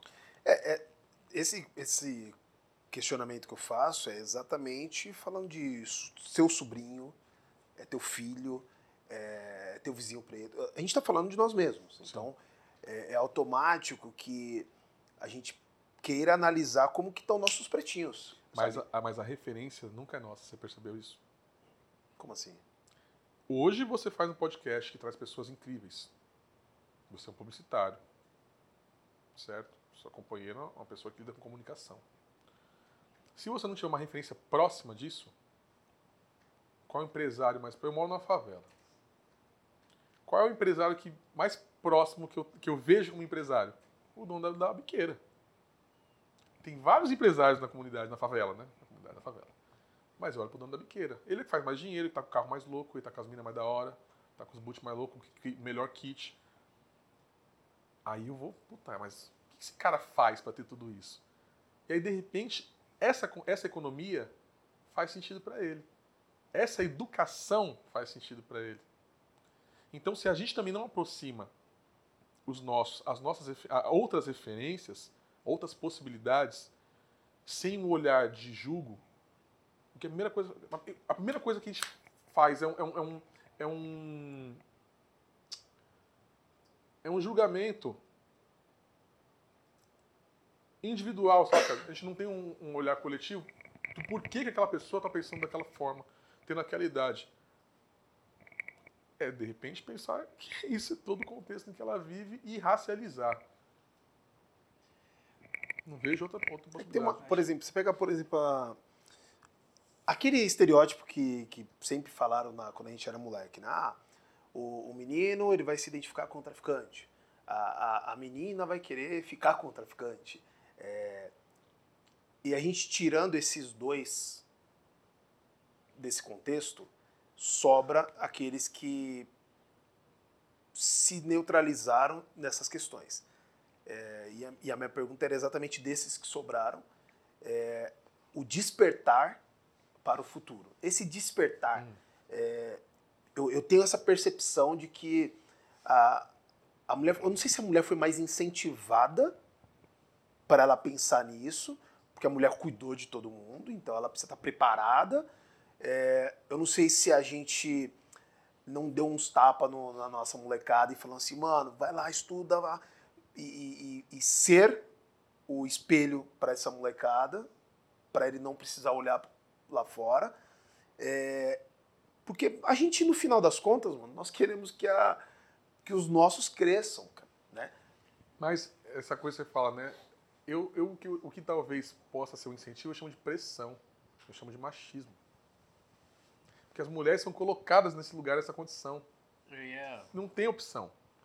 Quando você tem uma educação, e a grande palavra é educação, formação, cultura, porque é a cultura. Então, né, a cultura não é só positiva.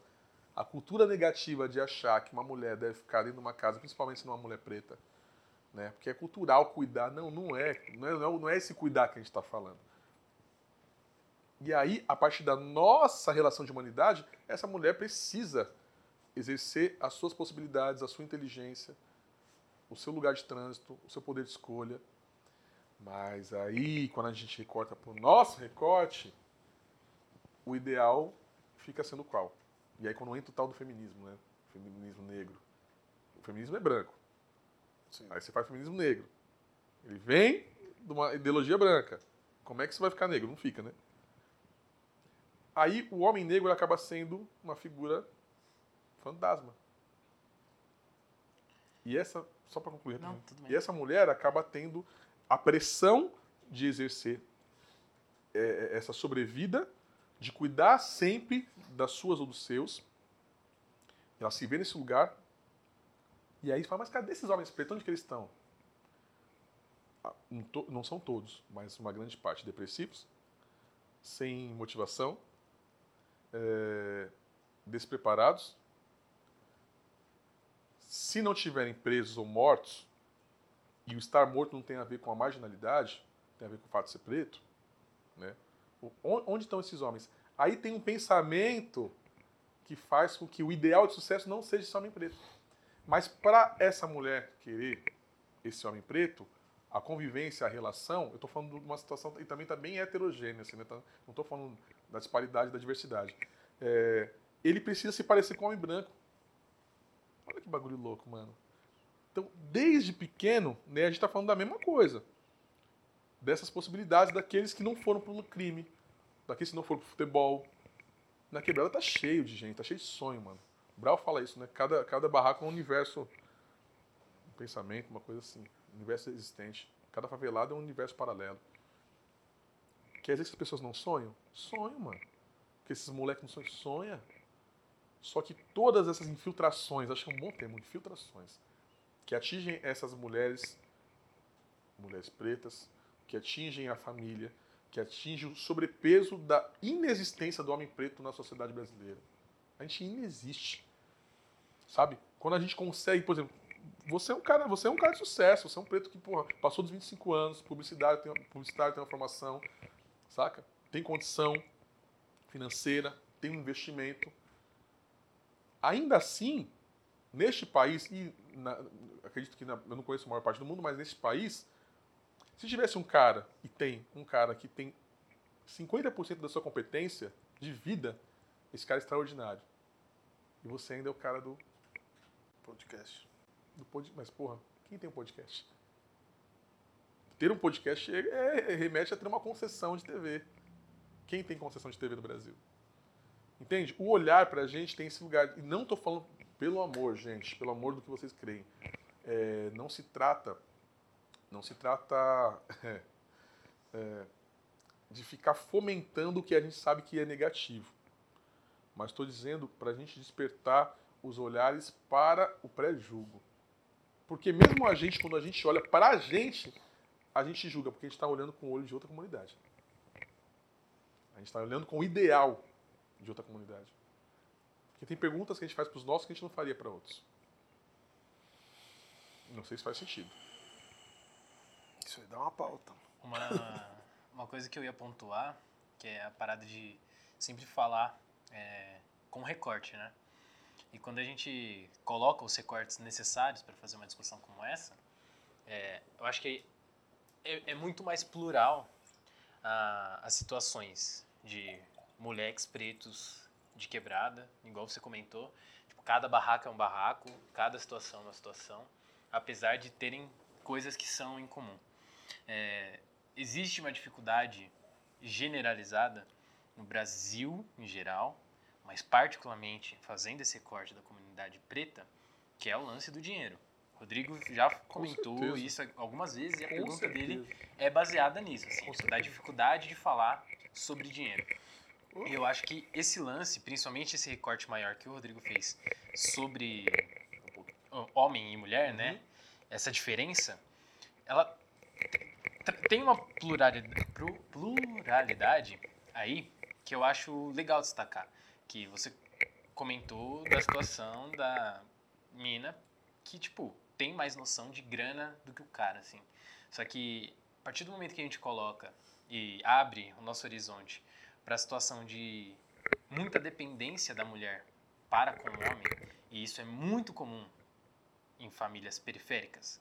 Tipo, é, existe a mulher preta, solteira, mãe solteira, que precisa lidar com, com esse lance de ser mãe solteira. Ponto. E ela precisa usar das qualidades e inteligências dela para gerir essa vida.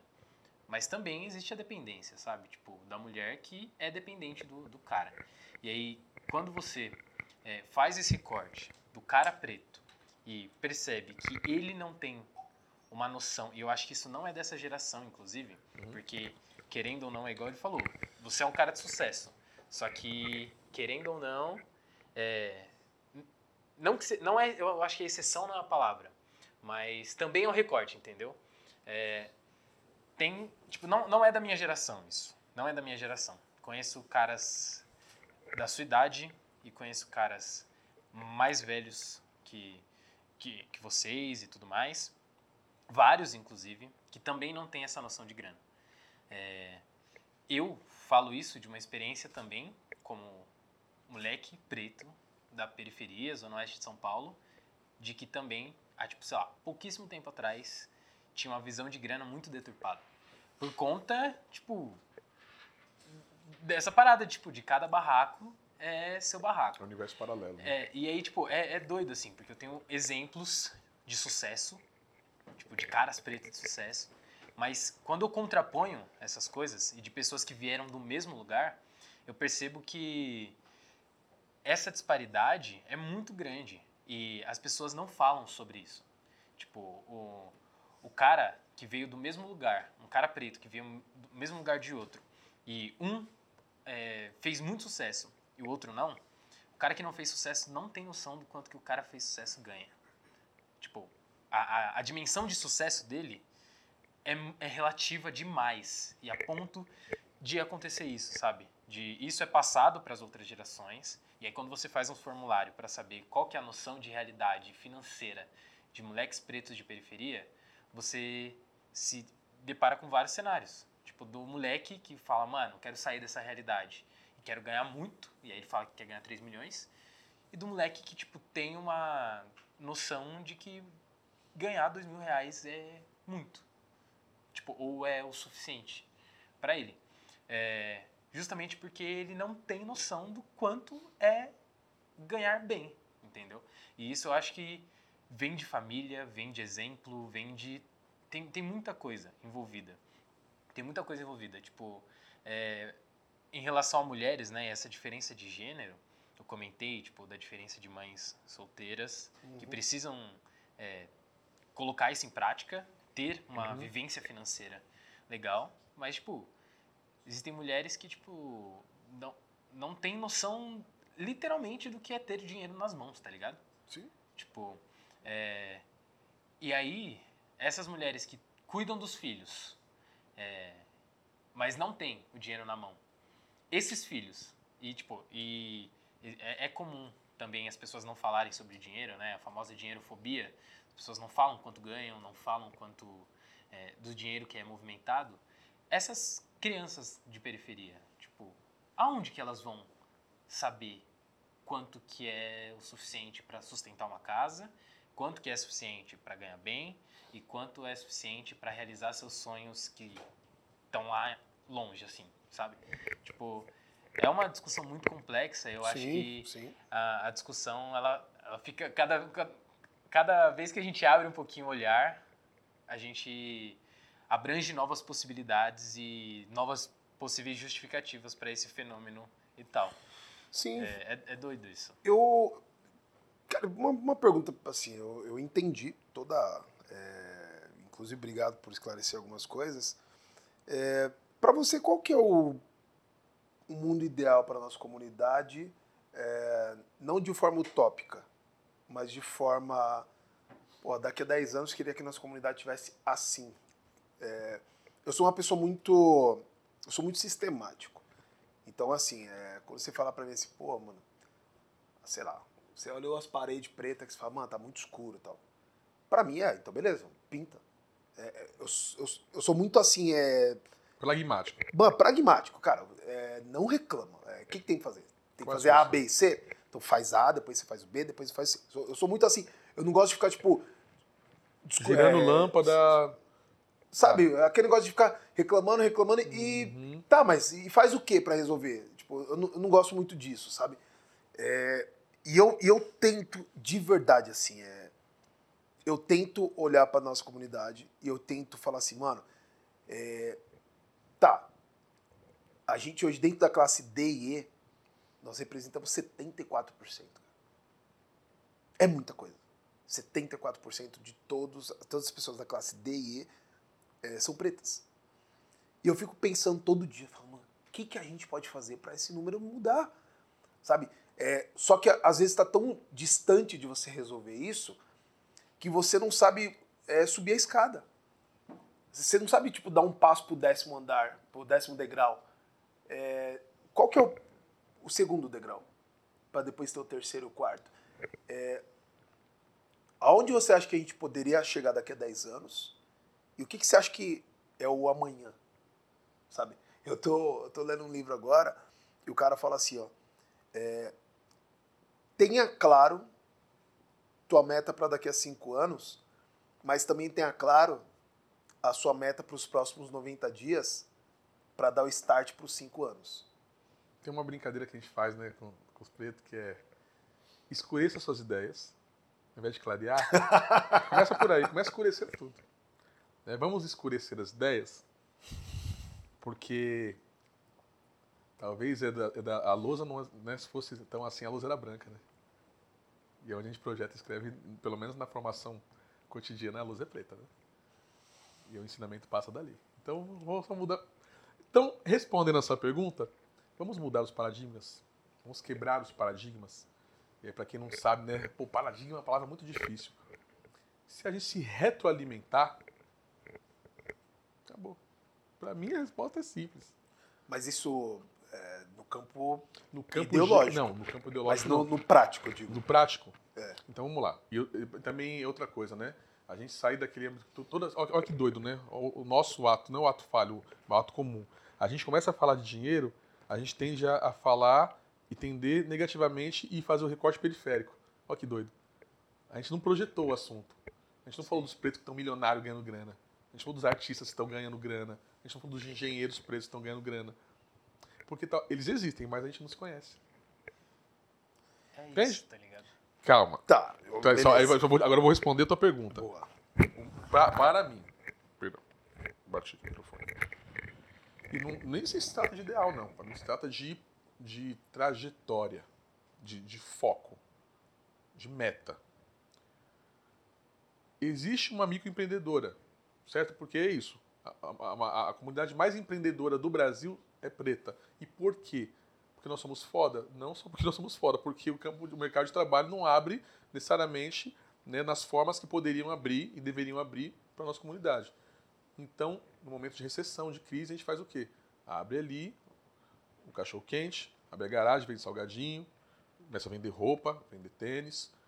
Isso faz a gente empreendedor. Massa. Eu acho isso foda, sabe por quê? Porque está na nossa cultura. A gente sempre fez isso. A gente sempre saiu de um país do sul para um país do norte para fazer isso. E sempre negociando com outras comunidades. Então, tá tudo certo. Mas a gente precisa se retroalimentar.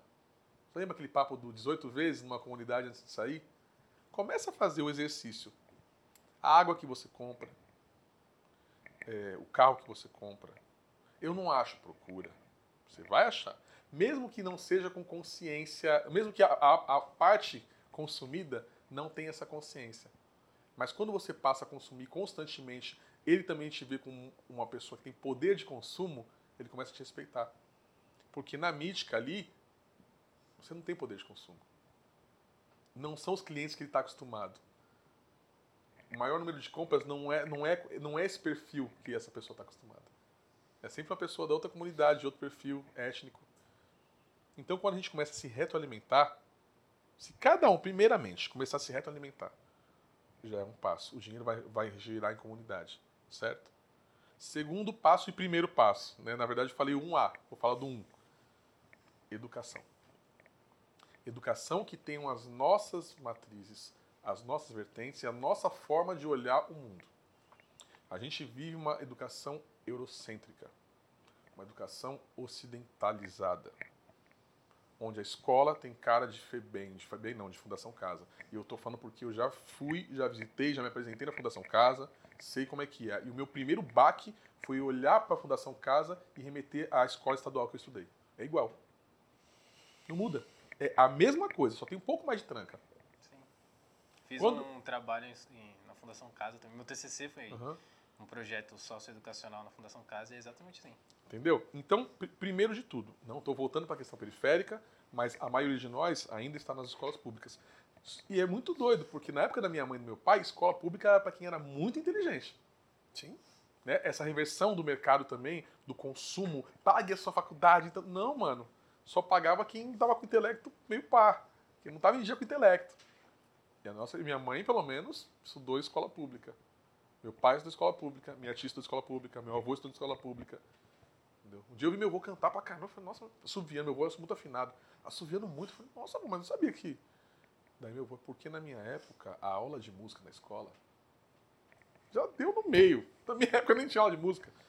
Na época do meu, avô tinha francês, inglês, aula de música, aula de culturas gerais, que lá, blá, blá. Então, a gente precisa de instituições que investam na cultura de matriz. Eu falo matriz africana, mas não é. Mas é, porque não é, não é de, matriz, não só de matriz, mas que tem um entendimento do universo a partir das pessoas pretas. Porque eu falo isso abertamente, não estou falando nenhuma mentira, não sou o primeiro a falar isso. Já pensava isso antes de sair o vídeo do Timaya falando isso, e é foda o Timaya falar. Só que tem escola judaica, ninguém fala nada, porque tem escola judaica, não é um problema. Tem escola nipo-brasileira, ninguém fala nada que é um problema. Tem escola anglo-brasileira, ninguém fala que é um problema. Tem escola ítalo-brasileira. E aí, quando a gente fala de fazer uma escola preta, uma escola afro-brasileira, tirando o nome leoeiro, mas uma escola afro-brasil, aí eu, tem, tem escola germân, germânica brasileira. Aí é um problema ter uma escola que, que visa ter os ensinamentos a partir dos nossos fundamentos? Não, não é. É necessário. Porque daí o teu filho vai enxergar a coleguinha, o coleguinha como um semelhante. Não vai ter um problema dele ser a única pessoa de cabelo crespo no meio de um monte de pessoas de cabelo liso, branco, loiro, que seja ruiva, mas que não parece com ele ou com ela. As referências culturais de manifestação popular, manifestação preta, vão existir e serem faladas a partir de um lugar de protagonismo. E não de um lugar nem de antagonismo, de um lugar de coadjuvância ou de um lugar de inexistência e invisibilidade. Quando tiver uma escola assim, então, para o nosso ideal, que a gente sempre perguntou sobre ideais, e não acho que é impossível, é um plano, precisa de investidores, investidoras, patrocinadores, patrocinadoras, precisa de tudo que investe. Então, a convocação precisa vir desses grandes empresários pretos que precisam aparecer e falar, ó, eu sou um preto rico, estou investindo no meu povo. Primeiro tem que entender o preto, o recorte do preto Brasil como povo. Porque a primeira coisa que faz é catar o dinheiro e comprar uma Mercedes. Mas a Mercedes é alemã, mano. Da hora. Tô louco ter uma Mercedes. Foda.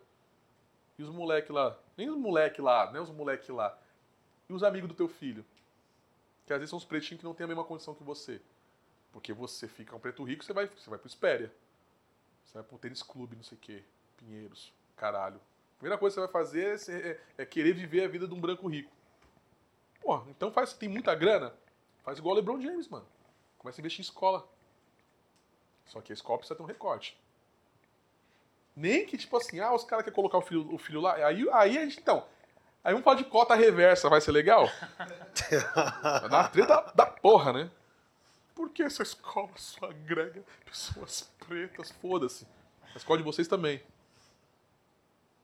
Quem tá afim? A grande pergunta não é o ideal, é quem tá afim. Então vamos lançar um desafio aqui, velho. Ixi, Maria, eita nós. Vai começar um desafio aqui, ó.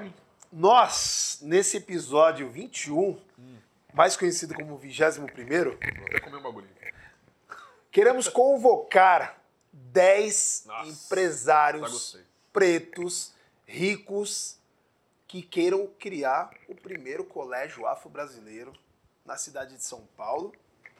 Exatamente para começar esse recorte que você está dizendo. Você é o cara do dinheiro, você chama o povo do dinheiro.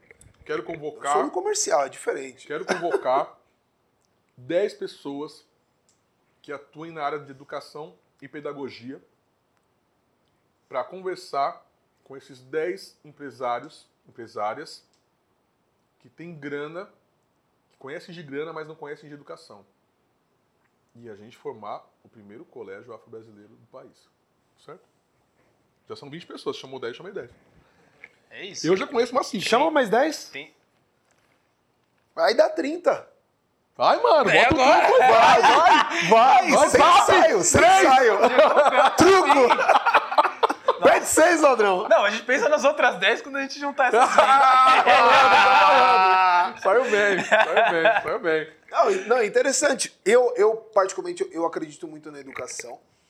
É, eu acho que realmente. Puta, eu vou entrar num campo que eu. Você vai Tá- entrar na lâmina, bonito. Eu vou falar dele, vai. Pra mim, um, um problema que tem no estado de São Paulo, eu é, que cres- cresci, vai na década de 90. Pra mim, o pior problema na educação que teve foi no governo do PSDB, pelo fato de inserir a aprovação automática nas escolas estaduais. Mas aí é golaço, né? De olho fechado, né? Aí você tem, por exemplo, vai, o primeiro ali foi o Mário Covas, 94, se eu não me engano. Aí ele ficou 90, até 98, morreu ali em 99, 2000. Entrou o Alckmin, que era o substituto dele. Aí o Alckmin ganhou, teve o Bruno. mandato dele. Aí depois entrou o Serra. O Serra e o Bruno. E ele, não, e o Serra com o Alckmin como vice.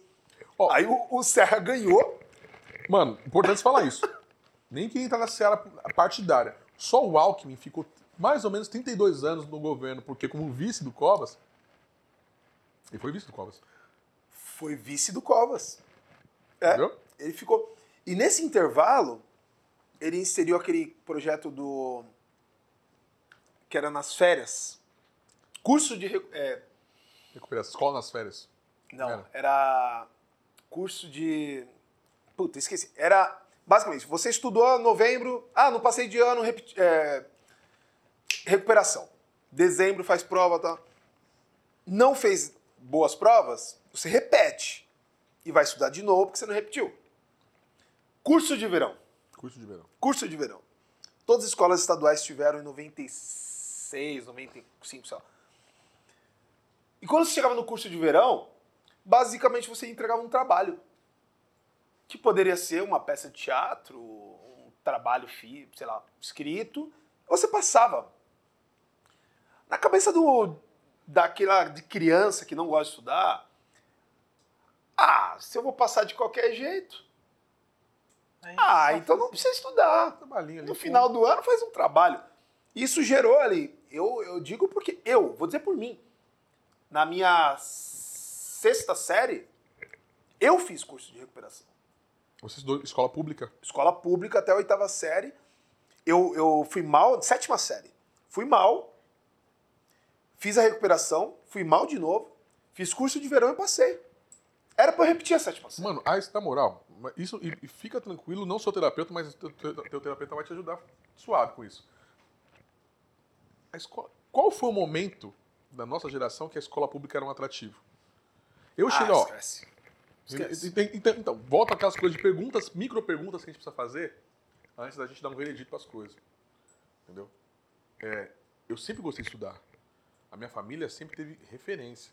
Meus pais são, tiveram curso superior na década de 70. Que certo? nem existia, né? Que o- nem, sacou? essa conversa, É, né? Nem, entendeu? É, a escola não é atrativa.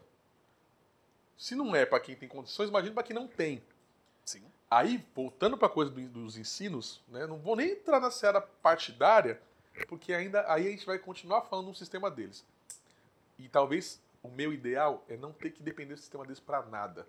O famoso alternativo, ah, mas é alternativo. Então, é alternativo porque é fora, do- fora da curva, fora do sistema. Se for de direita, se for de centro, se for de esquerda, se é azul, se é vermelho, eu sou preto. No final é esse bagulho. Para eles eu sou, um, eu sou um número uma cor.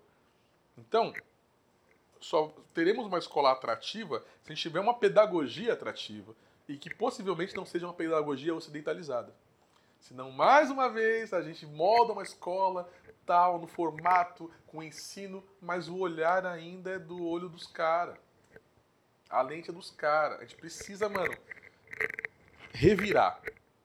Já que é alternatividade, a gente precisa alcançar um resultado. No final do, do, do, do circuito, o MEC tem que aprovar, porra. MEC, você vai ter as melhores notas, os melhores gabaritos de todas as redes. É, no final a gente precisa dar um resultado, né? É isso que, né? Disso que se trata. A gente vai contar uma história real. Primeiro que a gente não vai trabalhar com a história de vocês. Sim. Né? A gente vai trabalhar com uma aritmética real. E com outras referências de aritmética. Inclusive, uma- Já pensou se eles olhassem daqui a 20 anos e no nosso livro tivesse o Steve Jobs preto, assim como o Monteiro Lobato? Eles fizeram olha, branco? O, o meu sonho, né? Tem o Steve Jobs, né? Tem o Steve Jobs que é branco, né? Pensou se você, você reverter isso? Se você gente- inverter a Não, história, mas- mano, mas- se fizer o que os caras fizeram com o Monteiro Lobato, mano, a gente acreditou a vida não, inteira, desculpa, velho. Não, desculpa, vou ter que levantar. Ó. Canalha, se liga. Vocês vão procurar essa ref. Pode ser que hoje a gente não tenha Steve Jobs. Tem sim, nos Estados Unidos tem. Pra caralho, inclusive. Tem. Conhecemos um aqui. Então, vocês conheceram, né? Um- Vocês conheceram aí, né? Joseph! Quero te conhecer. E vai. Isso é histórico, dado histórico. O homem mais rico de todos os tempos, reconhecido no mundo que a gente vive, cara chamado Mansa Musa, da família Kediata. Esse cara era preto do Império do Mali. Tem um outro nome, Sujata, da família Keita, né? Acho que o pai dele era o Sujata Keita. Pode dar um Google aí pra conferir. Mansa Musa. A grana que esse cara fez, herdou, construiu, nem os sheiks atuais mais ricos do mundo chegaram, equivalem na grana dele. Esse cara é preto. Mansa Musa. Então, Steve Jobs pro Mansa Musa, mano, é o cara do troco. Se eu não me engano, aí a gente já pega uma referência também ocidental, Zassa e tal, né? E massa é bom também. a Forbes fez uma estimativa para estimar as maiores fortunas de toda a humanidade. E o segundo lugar era de Júlio César, estimado, se eu não me engano, tô com dois números na cabeça, mas estaria 1,3 trilhão Uhum. ou 3,1 trilhão, alguma coisa assim. O primeiro lugar era de Mansa Musa. E eles não conseguiram estimar, Estimar. É inestimável. Uma fortuna a inestimável. fortuna dele. Então, quer dizer, o cara mais pá, de mais grana no universo, pelo menos que a gente vive, do nosso universo, preto, mano. Só que enquanto aqueles meninos que você perguntou a estimativa não souberem que existe um Mansa Musa, que existe um cara parecido com ele, ou que existe uma mulher como a Cleópatra, que não é a Cleópatra da novela da Record, tá ligado? Não é, né? Ai, meu Deus. Pega o Império Africano, Império do Mali, Império de Oió, pega o Egito. Pô, a, minha, a, minha, a minha esposa faz PUC. E eu tava ouvindo uma aula dela online e o professor teve a cara de pau, rachada, sem óleo de peroba, de falar que a maioria dos egípcios eram brancos. Eu falei, ah, vai pra porra, meu. Você não estuda. Ou você não foi pro Egito, você não estuda. Ou você não tem Google, ou você não tem livro. Entende? Então é, é um boicote integral de fazer com que a gente não se veja no lugar que a gente sempre esteve.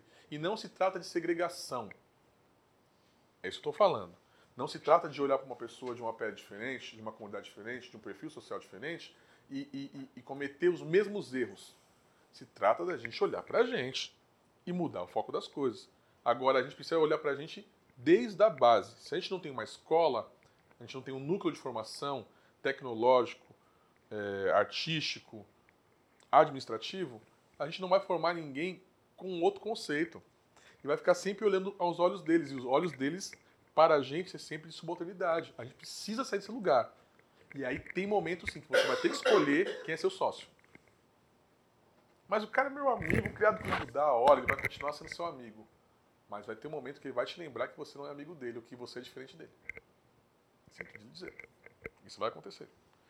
E ele, sem querer, ou ela vai te lembrar que vocês não são iguais num lugar que, que deveriam ser. Não estou falando de cor de pele, não estou falando de humanidade, estou falando de condição. Condição de ideológica, ideológica não, condição de, de, de- de- A palavra está aqui, mas eu esqueci. Quando você pode. Condição de contribuição, condição de compartilhamento. Uma vez que as ideias estão aí, uma vez que a criatividade está aí. Nesse lugar não tem cor, não deveria. Criatividade é criatividade, produtividade é produtividade. Não se trata de fisiologia. Se trata de competência, se trata de estudo. Aos nossos, é preciso entender que sem estudo a gente não vai chegar. Não estou falando nem de estudo formal. Você precisa escolher uma coisa que seja temporária. A gente precisa estudar, a gente precisa conhecer a nossa história. O máximo que a gente puder. E conhecimentos gerais. E, mano, não tem jeito, né? Tem um, tem um, um- um documentário do Netflix, inclusive. Quero fazer propaganda, mas é. Chama The Black Godfather. Fala a história de um cara chamado Clarence, Clarence Avery. É o cara que transitou por todas as áreas artísticas. É o cara que conhece de contrato, de tudo, de todos. É genial a história daquele cara. Ele tinha um recorte de ação. Ele não é um cara que. A estratégia dele, enquanto as gravadoras, tipo a Motal, só contratava preto, ele contratava branco. Os caras loucos! Os caras é contra, mano. Só que é um cara que resolveu investir no contra, só que tudo que ele, que ele colhia era a favor da comunidade. Ele revertia, ele retroalimentava. Entende? Ele pegava um contrato seu, lia e falava: faz isso, faz isso, faz aquilo. Não faz isso, você vai se dar mal, procura tal pessoa. E ele não, talvez não fizesse isso. Ou talvez fizesse também para os outros, mas as intenções dele eram sempre de ganho. Era sempre de retroalimentar. Então por isso que eu falo, a questão não é quem consome. Deixa todo mundo consumir, mano. Sua marca, seu produto, o produto tá aí. Não é capitalismo? Né? Livre demanda, não é? Deixa todo mundo comprar, que compre. Não tem jogo. O dinheiro não tem cor mesmo. Essa é a verdade. Sim. Agora, pra onde esse dinheiro vai, que é o bagulho. Eu vou falar um bagulho aqui que também não tô falando uma mentira. Se fosse assim, se isso não fosse verdade, o tal do favela venceu, através da mão do crime, por exemplo, já, a favela já teria explodido, mano. Se tem um bagulho que dá certo no Brasil é crime organizado. Porque os caras são muito organizados mesmo. Sim. Senão não tinha outro nome. A questão é onde gira esse dinheiro. Esse dinheiro não gira nas comunidades. Ele é colhido nas comunidades, mas ele não retroalimenta a comunidade. Caralho, é verdade. Aí a pergunta, né, fica. Então pra onde vai? Aí eu não mexo, aí eu não mexo com esse bagulho. Aí é cada um com o seu. Nossa E é senhora. isso, muitas ideias, mano. É, eu queria puxar um assunto, Ih, um assunto que é ih. tanto delicado, porque a gente tava falando Mas- disso. É mesmo? O que, que não foi delicado? É, né? Mas é porque a gente tá falando disso de olhar pra grama do vizinho e tudo mais.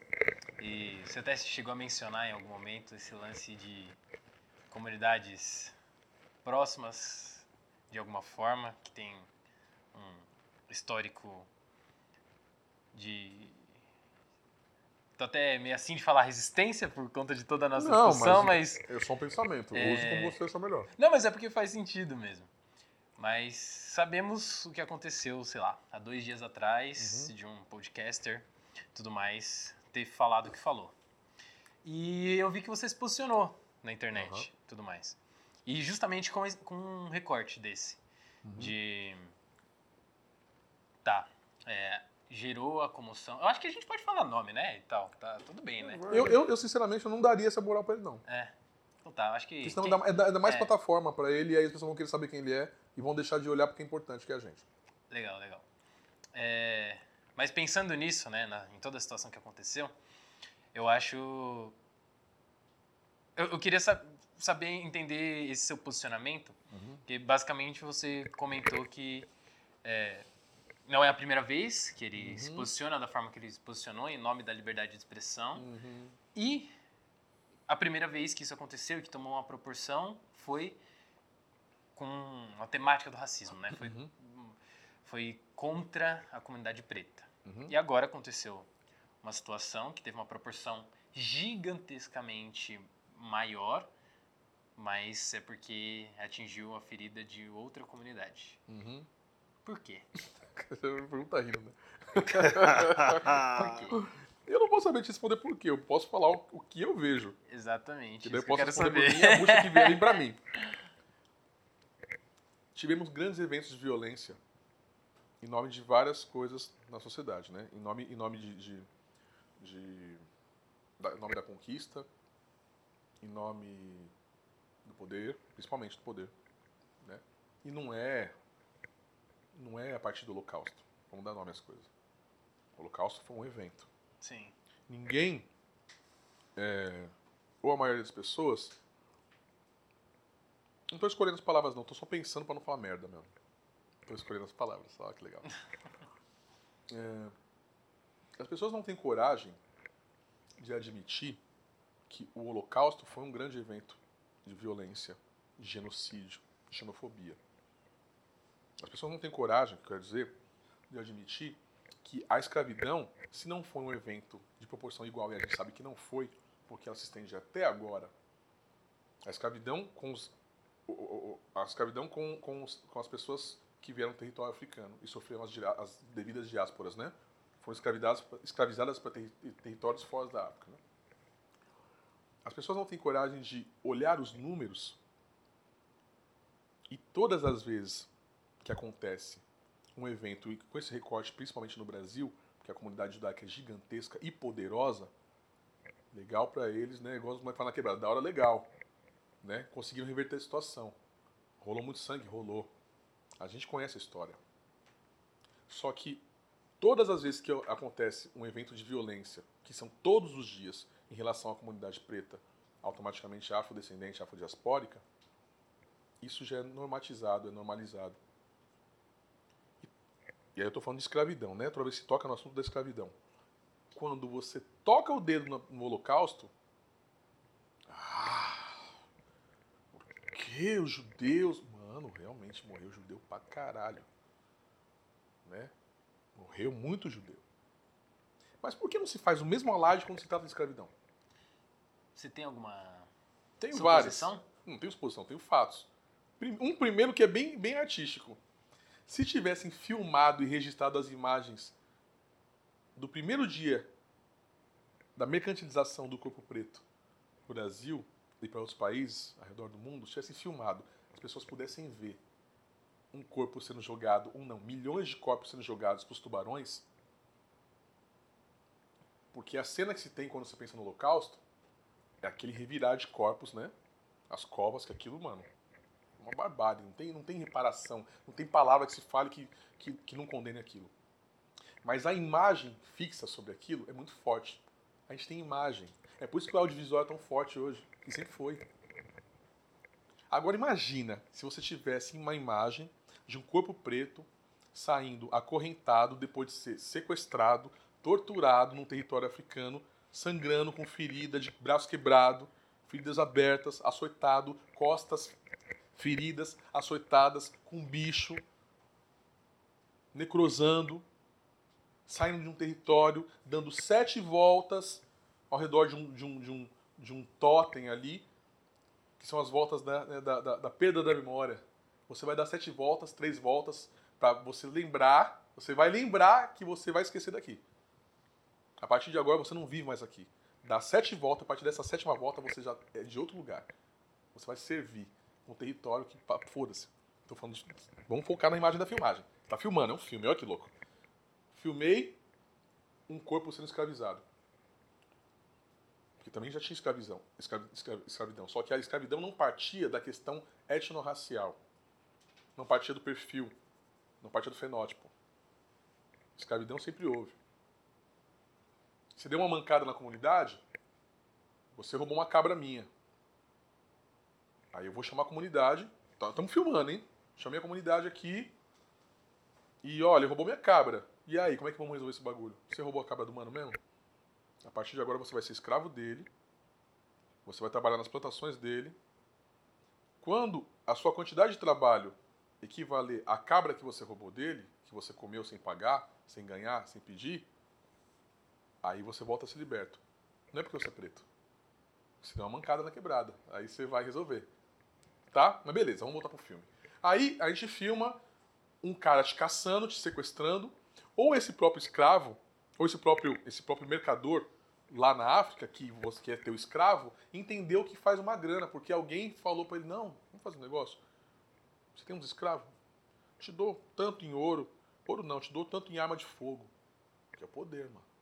E aí você me passa esses escravos aí. Ai, porque os pretos escravizaram os pretos. Mano, sempre teve escravidão no mundo.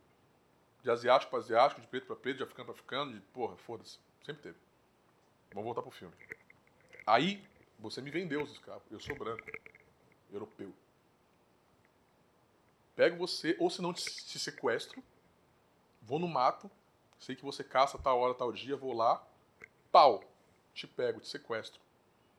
Te açoito, te torturo, te deixo sem comer, dá as voltas lá pra esquecer de onde você vem, entra no navio, mano. Três meses de viagem, de valete aqui, ó, deitadinho. Tá? Você já tomou um cacete. Você não comeu, você não tomou banho, você tá ferido, você tá necrosando. No, Um mês e meio, a gente tá filmando, hein? Estamos rodando um mês e meio. Ainda assim tem a possibilidade de você chegar no Brasil. Chegar em qualquer país aí que seja. No meio do caminho eu vi que você tá atrapalhando o meu rolê, porque você tá, mano, você tá trazendo doença pro navio. Puta, joga esse cara no mar, mano. A gente tá filmando, tá? E aí te joga no mar. Aí você pensa que tem um lugar do, do oceano que os tubarões mudaram a rota. Porque sabiam que naquele lugar ali, mais de não sei quantos mil corpos eram jogados. Mano, pensa. Pra uma, pra uma, uma. Eu não sei nem como é um coletivo de tubarão. Mas. Pensa assim. Uma violência que muda o curso da natureza. O tubarão passava a rota norte. Aí ele começa a passar a rota leste porque ele sabe que aqui tem carne pra caramba. A gente tá filmando. Então são milhões de corpos jogados ao mar. Aí chega no Brasil. De mil. De mil, né? Uma embarcação não cabe mil. De 500, sei lá. Chutando, não sei o número. 300. Já é muito. Sobra 3. Sobra 10. Aí a gente chega no Cais do Valongo, lá no Rio de Janeiro. Um lugar que chama lugar dos do, né, os pretos novos. Sabe para que serve o Cais do Valongo? Para jogar aqueles corpos que não sobreviveram, ou que estão em decomposição, ou que vão dar problema e vão morrer. Joga no Valongo. E aí fica três. Vamos voltar pro filme. Já pensou se a humanidade tivesse o registro filmado de tudo isso? Será que o Holocausto seria maior do que a escravidão dos corpos pretos? Eu acho que não. Então talvez não se dê o, o valor. Isso é uma teoria minha. Vou jogar para mim, uma teoria minha, tá? Se isso tivesse imagem, talvez a coisa mudasse de figura. Mas do jeito o ser humano é, eu não boto fé não. Aí tem uma outra questão, que depois de tudo isso, né, porque, ah, mas, ah, você sempre leva uma reparação para a questão histórica. É, porque a questão histórica, o que é a questão histórica na escravidão? Não é nada, né? É, não o suficiente, você tem uma comunidade que conseguiu se reestruturar no mundo. Que foi reparada de alguma forma. Só que daí, essa mesma, não estou generalizando, mas grande parte dessa comunidade é a parte que domina o mundo. Pelo menos no Brasil, os bancos, eu não. Né? Quem são os bancos do Brasil? Mano, poder. Obviamente, se você tocar em um, que faz parte da sua comunidade, você está mexendo com a comunidade inteira. E, a, e, o lema deles é esse. Eu conheço pessoas que são da comunidade judaica. É um gomo de corrente, mano. Se você quebra um gomo de corrente, você está quebrando a corrente inteira. Então vocês não vão mexer com nenhum de nós. Vocês estão errados? Não. Só que é a mesma coisa falar de racismo reverso. Né? O poder que o preto tem em relação. O poder que o preto teve historicamente para criar uma hegemonia de opressão não existe. Então, óbvio que essa, essa, essa, essa, essa, esse grande poder social remete sim a esse povo. E aí, mano, mexer com esse povo, mexer com o povo errado. Porque eles têm poder, eles dominam as redes, eles dominam a mídia, eles dominam as redes de mercado, eles dominam, mano, o comércio, a indústria. Eles dominam quase tudo no Brasil, mano. Não só eles, mas eles fazem parte desse grande, desse grande parte que domina esse bagulho. Então, obviamente, que toda vez que você colocar holocausto versus, holocausto versus escravidão de, dos africanos, né, em relação aos africanos, não vai dar em nada. Porque a cultura do Brasil também é criada e fomentada para olhar com subalternidade, com opressão, com repressão, com inferioridade e precisa ter um, um, uma massa que sustenta. É normativo, é normalizado que o corpo preto seja invalidado no Brasil. Então a minha posição em relação a esse lugar. Não estou, de maneira nenhuma, é, diminuindo a dor daqueles dos antepassados dos povos judeus. Só que só há um alarde, e isso está impresso na comunidade, porque vamos voltar para o filme. Existem imagens que comprovaram e mostraram o que foi o Holocausto. A escravidão dos, dos sul-africanos não. E se tivesse, amigo. Então, uma, das, uma das minhas teorias é essa. Sim. Uma, uma coisa que eu penso também em relação a isso que está alinhada é, a isso que você falou do pensamento do brasileiro também, tipo, de subalternidade e tudo mais. É, estava comentando com o pessoal antes do podcast também, que a gente está falando sobre esse assunto, é que eu acho que existe um, uma, uma distância que as pessoas se colocam é, do holocausto que é impossível você colocar é, em relação, aqui no Brasil, em relação ao racismo. Porque a partir do momento que você precisa apontar para alguém e falar que ele é nazista, é muito distante pro cara. Tipo, dificilmente você vai ver, você, você vai ser apontado em alguma ação cotidiana que você faça ou nas suas interações sociais, você vai ser apontado que você é nazista, porque é algo que ou antissemita e tudo mais. Agora, se a gente faz o recorte do racismo, cotidianamente é possível que você tenha atos racistas. Mas já reparou que não tem racista? Não existe racista? Já reparou É, não, é, o o Brasil é o, Não, não. Tô- é o assim, lugar não, onde... assim, tem não- racismo, mas olha que doido. Tem racismo. mas não tem Mas, racistas. entendeu? Você chega numa sala.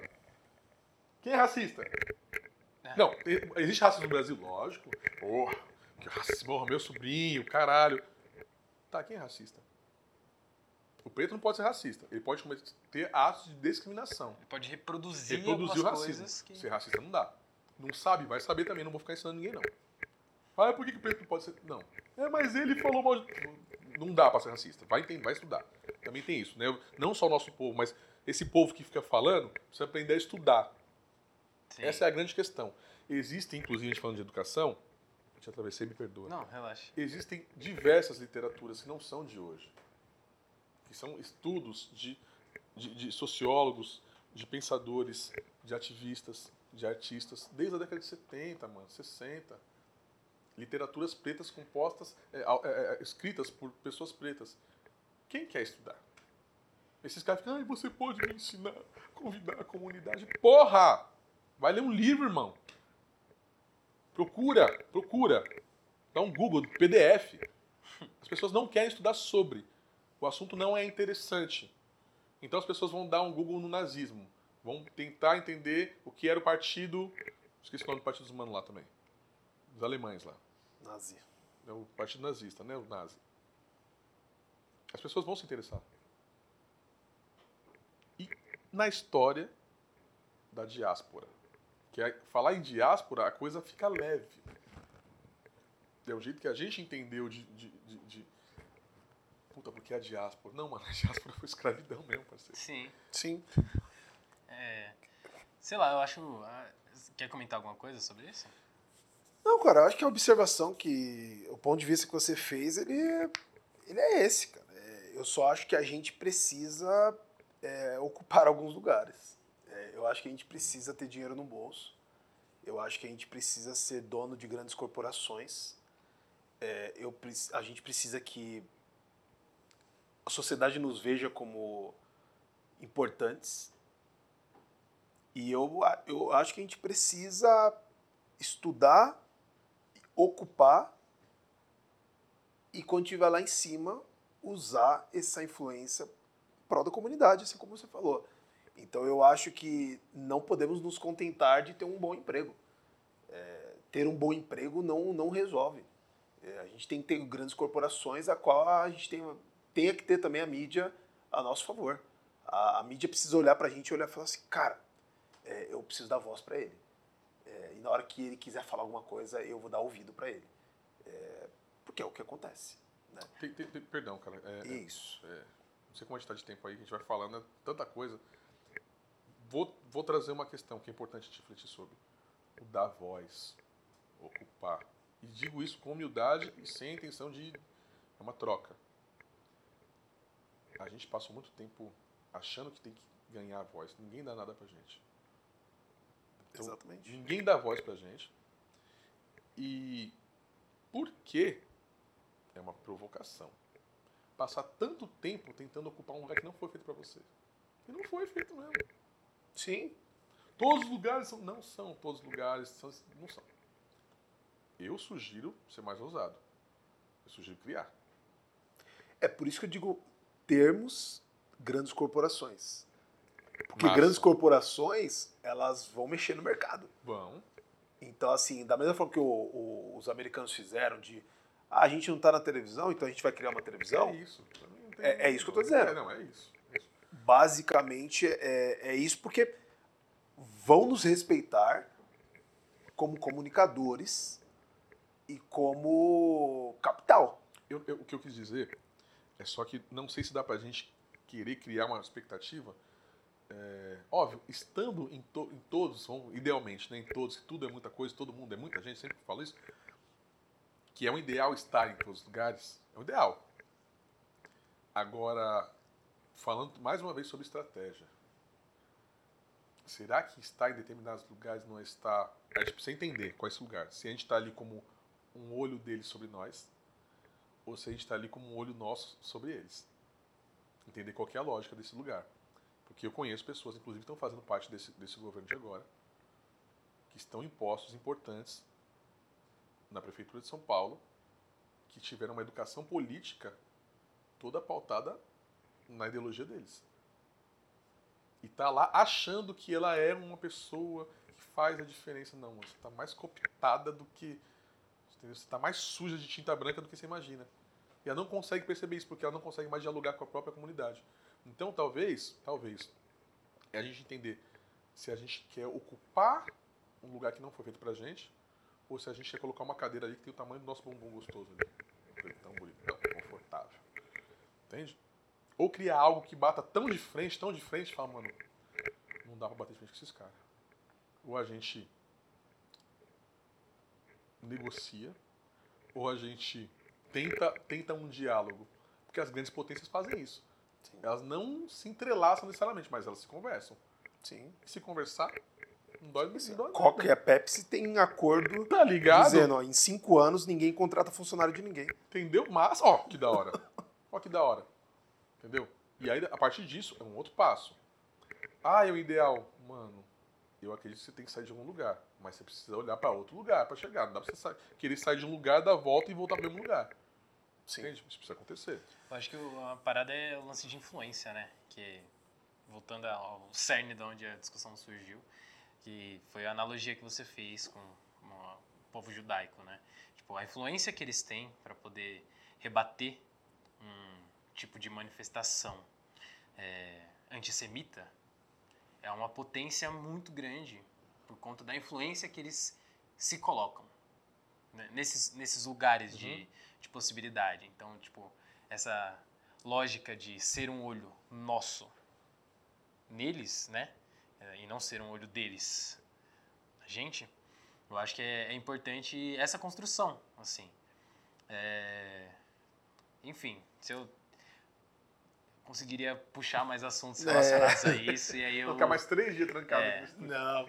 Mas, cara, a gente, enfim, tá indo pro nosso, pro nosso finalmente.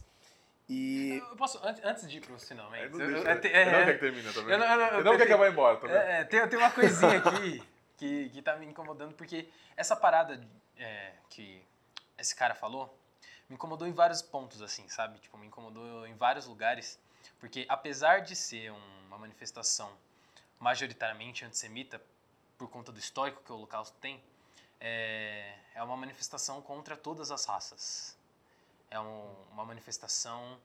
é, uma, uma, uma manifestação nazista é, uma manifestação que normaliza o discurso nazista, é, não existe diferença entre um cara que compactua com a existência do nazismo Uhum. e um cara que é nazista. Não existe diferença sobre o cara que acha ok uma opinião racista de um cara racista. Não existe diferença substancial. Para mim é a mesma coisa.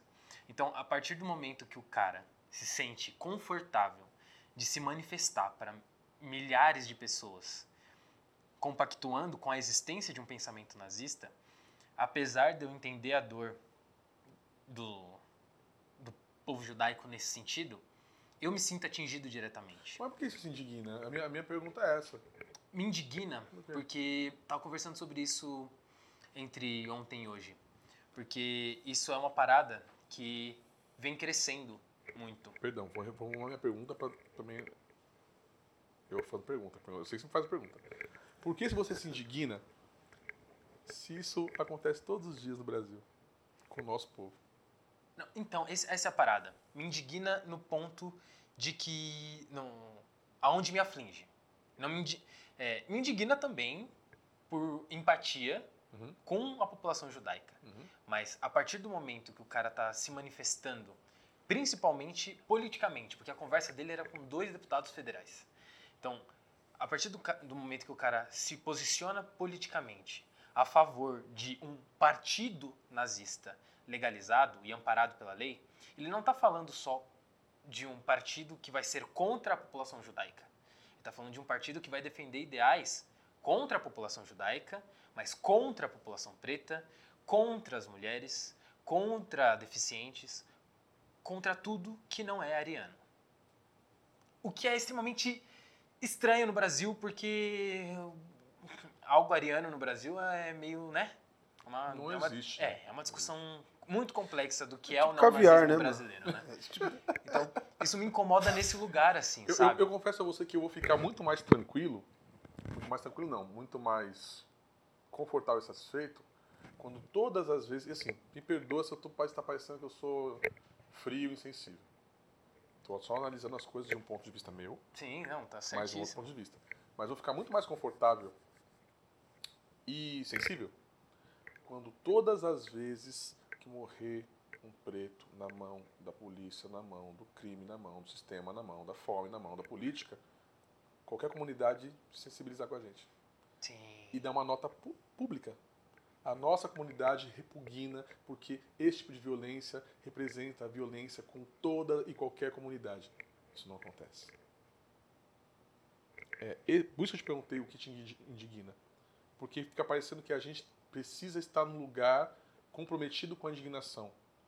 Não estou dizendo que ninguém aqui, ninguém aqui é, é irracional. Tem esse lado humano, né? Mas nesse momento eu vivo e olho para o recorte das coisas. Inclusive, não se não ter ira em alguns momentos, estou falando que é o que acontece aqui, sim. mas não ter ira e não ter um olhar de corte faz com que o nosso povo seja fraco.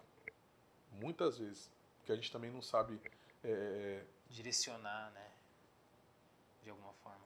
eu entendo entrar em outra cena, mas nem vou entrar nessa cena, porque senão a gente vai ficar até 9 da manhã aqui. Enfim. Entendo, Mas, entendo. Entende? Respeito. Respeito e respeito à dor. Respeito à dor de um passado. Um passado distante. Porque esse tipo de pensamento, de ódio, matou pessoas. Entendeu? Da comunidade judaica. Sim. Mas todas as ações e os pensamentos racistas, de cunho racial com o nosso povo, continuam matando o nosso povo até hoje. E eu gostaria de ver uma manifestação da comunidade judaica se colocando à disposição, é, o acolhimento com a nossa comunidade. E, E- nunca existiu. E eu não, nunca vi. E não só da comunidade judaica. Qualquer outra Tipo, comunidade quando, sofrido. quando né? aconteceu a parada, tipo, do- desse cara ter sido raci- racista, o máximo que aconteceu foi a empresa que tava com o loguinho lá, É dinheiro, foi se posicionar É e dinheiro. ponto. Foda-se, é Apenas se posicionou. É. A questão é que o que aconteceu nessa semana fez com que empresas que nem estão é, diretamente ligadas se posicionem.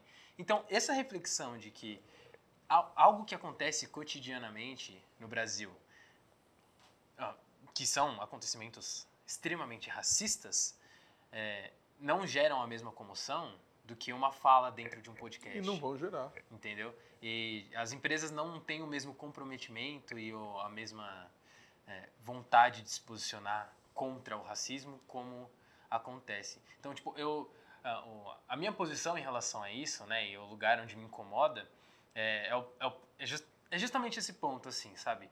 De eu acho que eu tenho que ficar preocupado e me posicionar em relação ao que aconteceu, porque também me aflige como pessoa preta. Não somente em relação à empatia à comunidade judaica, não, como pessoa preta. Mas me indigna no sentido de que essa parada é, acontece com a gente sempre. Todos os dias. E cadê as empresas se posicionando? E cadê as pessoas se posicionando? Não espere Não. o que, o que não vai acontecer, mano. Enfim, é isso. E, cara, eu adicionando o que você falou, é, para eles deve ter sido uma coisa muito boa, sabe o quê, meu? Que em 1945, um dia alguém fincou a bandeira assim e falou: "Pff, acabou. Eles puderam. Ima- imagina viver... Imagina isso. Então, isso é o ideal, por exemplo. Você falou de ideal? Porra. Fincaram a bandeira e falaram: gente, Já é, acabou. A acabou. partir de hoje, acabou. E realmente acabou para eles. Todo sofrimento, toda dor e tal. O nosso eu foi acho mil. perigoso falar isso. Não, só- Mas, mas, mas, mas- não, eu tô pensando tudo aqui como um recorte. É óbvio que, que o antissemismo perdura, Sim. mas não com resultado, É, entendeu? Pra gente, não. quando a gente faz Não, mas o resultado é compara, real. sim. Pra Não, gente não, o resultado tô- perdura. Tô dizendo entendeu? assim, quando, em 1945, quando finalmente o Hitler morreu Sim. e o governo alemão falou: erramos e vamos começar uma reparação social, a reparação aconteceu. E o sofrimento dali, o, o nazi, o nazi acabou é, oficialmente, depois teve um movimento, que, mas é, acabou. É, começaram os reparos sociais, tanto na educação, financeiro, é, social. É, então, assim, a- aquela questão oficial de que o governo está te perseguindo, acabou. Depois eles começaram o quê? Se reerguer, reerguer, reerguer. E hoje, realmente, eles têm uma. é, eles têm muito mais liberdade hoje, sabe? O, go- o governo brasileiro, perdão, o governo brasileiro insiste, o governo brasileiro insiste em, em- em fomentar a não reparação. Eles Sim. acham que não existe possibilidade. Mas a gente vai reparar vocês do quê? Sim. Então é, é Não, isso pessoas que que é eu conheço falam assim: ah, mas isso tinha que ter acontecido em 1888. Agora já era. Ah, agora vai fazer o Mas quê? então aí tá todo mundo igual, entendeu? É isso. O governo alemão Sim. fez isso. É, eu, eu só disse que eu acho complicado dizer isso. Tipo, é, é complicado dizer exatamente a frase que o Mumu disse, assim, tipo, de acabou e eles não sofrem mais. Porque neonazismo está aí, aumentaram Sim, sim. em 200% Ah, não, movimentos sim. neonazistas no Brasil e pessoas judias, judias? que fala? Judai- Judaico. Judaicas. Judaico, então, não sei também. É. Não sei dizer. Se A comunidade pessoa- a ainda- pessoa é é judia. judia, é a A- comunidade judaica, não sei dizer. é, ainda é, correm risco em determinados lugares pela existência sub- subversiva de movimentos não nazistas, entendeu? Então, Ah, a não, partir não, do não. momento que a gente fala É. acabou e eles não sofrem Não, mais, É que são, sim, é que são sim. coisas é, diferentes. quando a gente faz o Sim, sim, recorte São- e compara, entendi. São coisas Mas diferentes. é Por só exemplo, porque a frase poderia Sim, ser sim, sim, problemática e eu quis pontuar. É, a- a- o, o maior problema, por exemplo, aconteceu dentro da Alemanha, né? O Sim. maior problema. Então, assim, é, a gente está falando exatamente dali. Tem, óbvio, teve ah, é, Polônia, teve- aquela região dos países que falam alemão. Os problemas aconteceram principalmente ali. É, por exemplo, muitos vieram para o Brasil, muitos vieram para outros países tal. o Então, segundo assim, lugar com mais pessoas É, in- assumidamente perdão, nazistas in- foi aqui no Brasil. inclu- inclusive a frase né, do, do irmão do, do menino. Né? O Brasil é uma mãe. Uma mãe. Não, o Brasil foi uma mãe para a Alemanha. Sim. Para os judeus que na. Alemanha. De fato. Recebeu vários. Inclusive, muitas comunidades alemãs vivem aí tranquilamente a sua paz dentro do país, óbvio. Que existem os antissemitas, existem toda essa, toda essa condição de discrimina- discriminação e, e- e racismo. Existe. Sim. Mas aconteceu lá. E o que acontece aqui? O que foi tirado de lá para cá? De lá que eu falo, né? Transatlântico. Sim. se você comparar a paz deles antes e a paz hoje, é, é- é incomparável, né? Sim, com certeza. Então, então isso que, essa é a bandeira que eu tô dizendo. Beleza, vamos pro mundo real agora, que o mundo é a diversidade, ou são os problemas, as coisas que acontecem.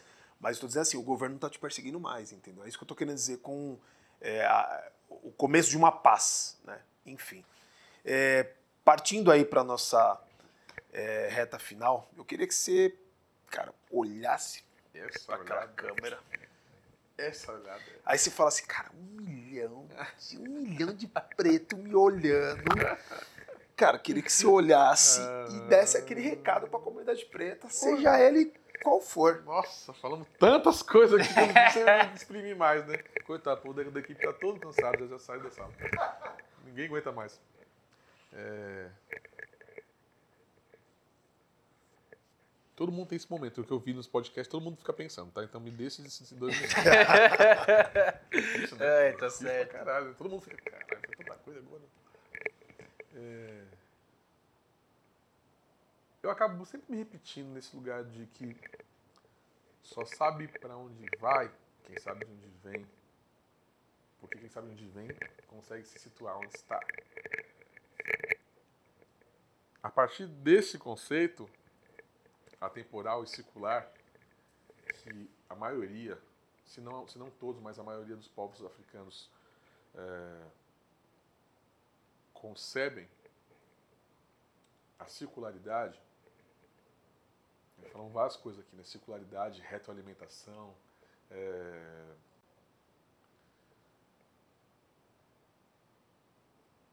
nos olhemos, nos retroalimentemos, nos consu... como se fala no consumir, nos consumamos? Acho que sim, eu acho que é isso. Estou com a língua colonizadora em dia. nos consumamos e nos restabeleçamos. Porque estaremos restabelecidos, restabelecidas num tempo presente, que é a plataforma do futuro, porque o futuro é amanhã, mas o resultado do amanhã é hoje. Não temos tempo para menos.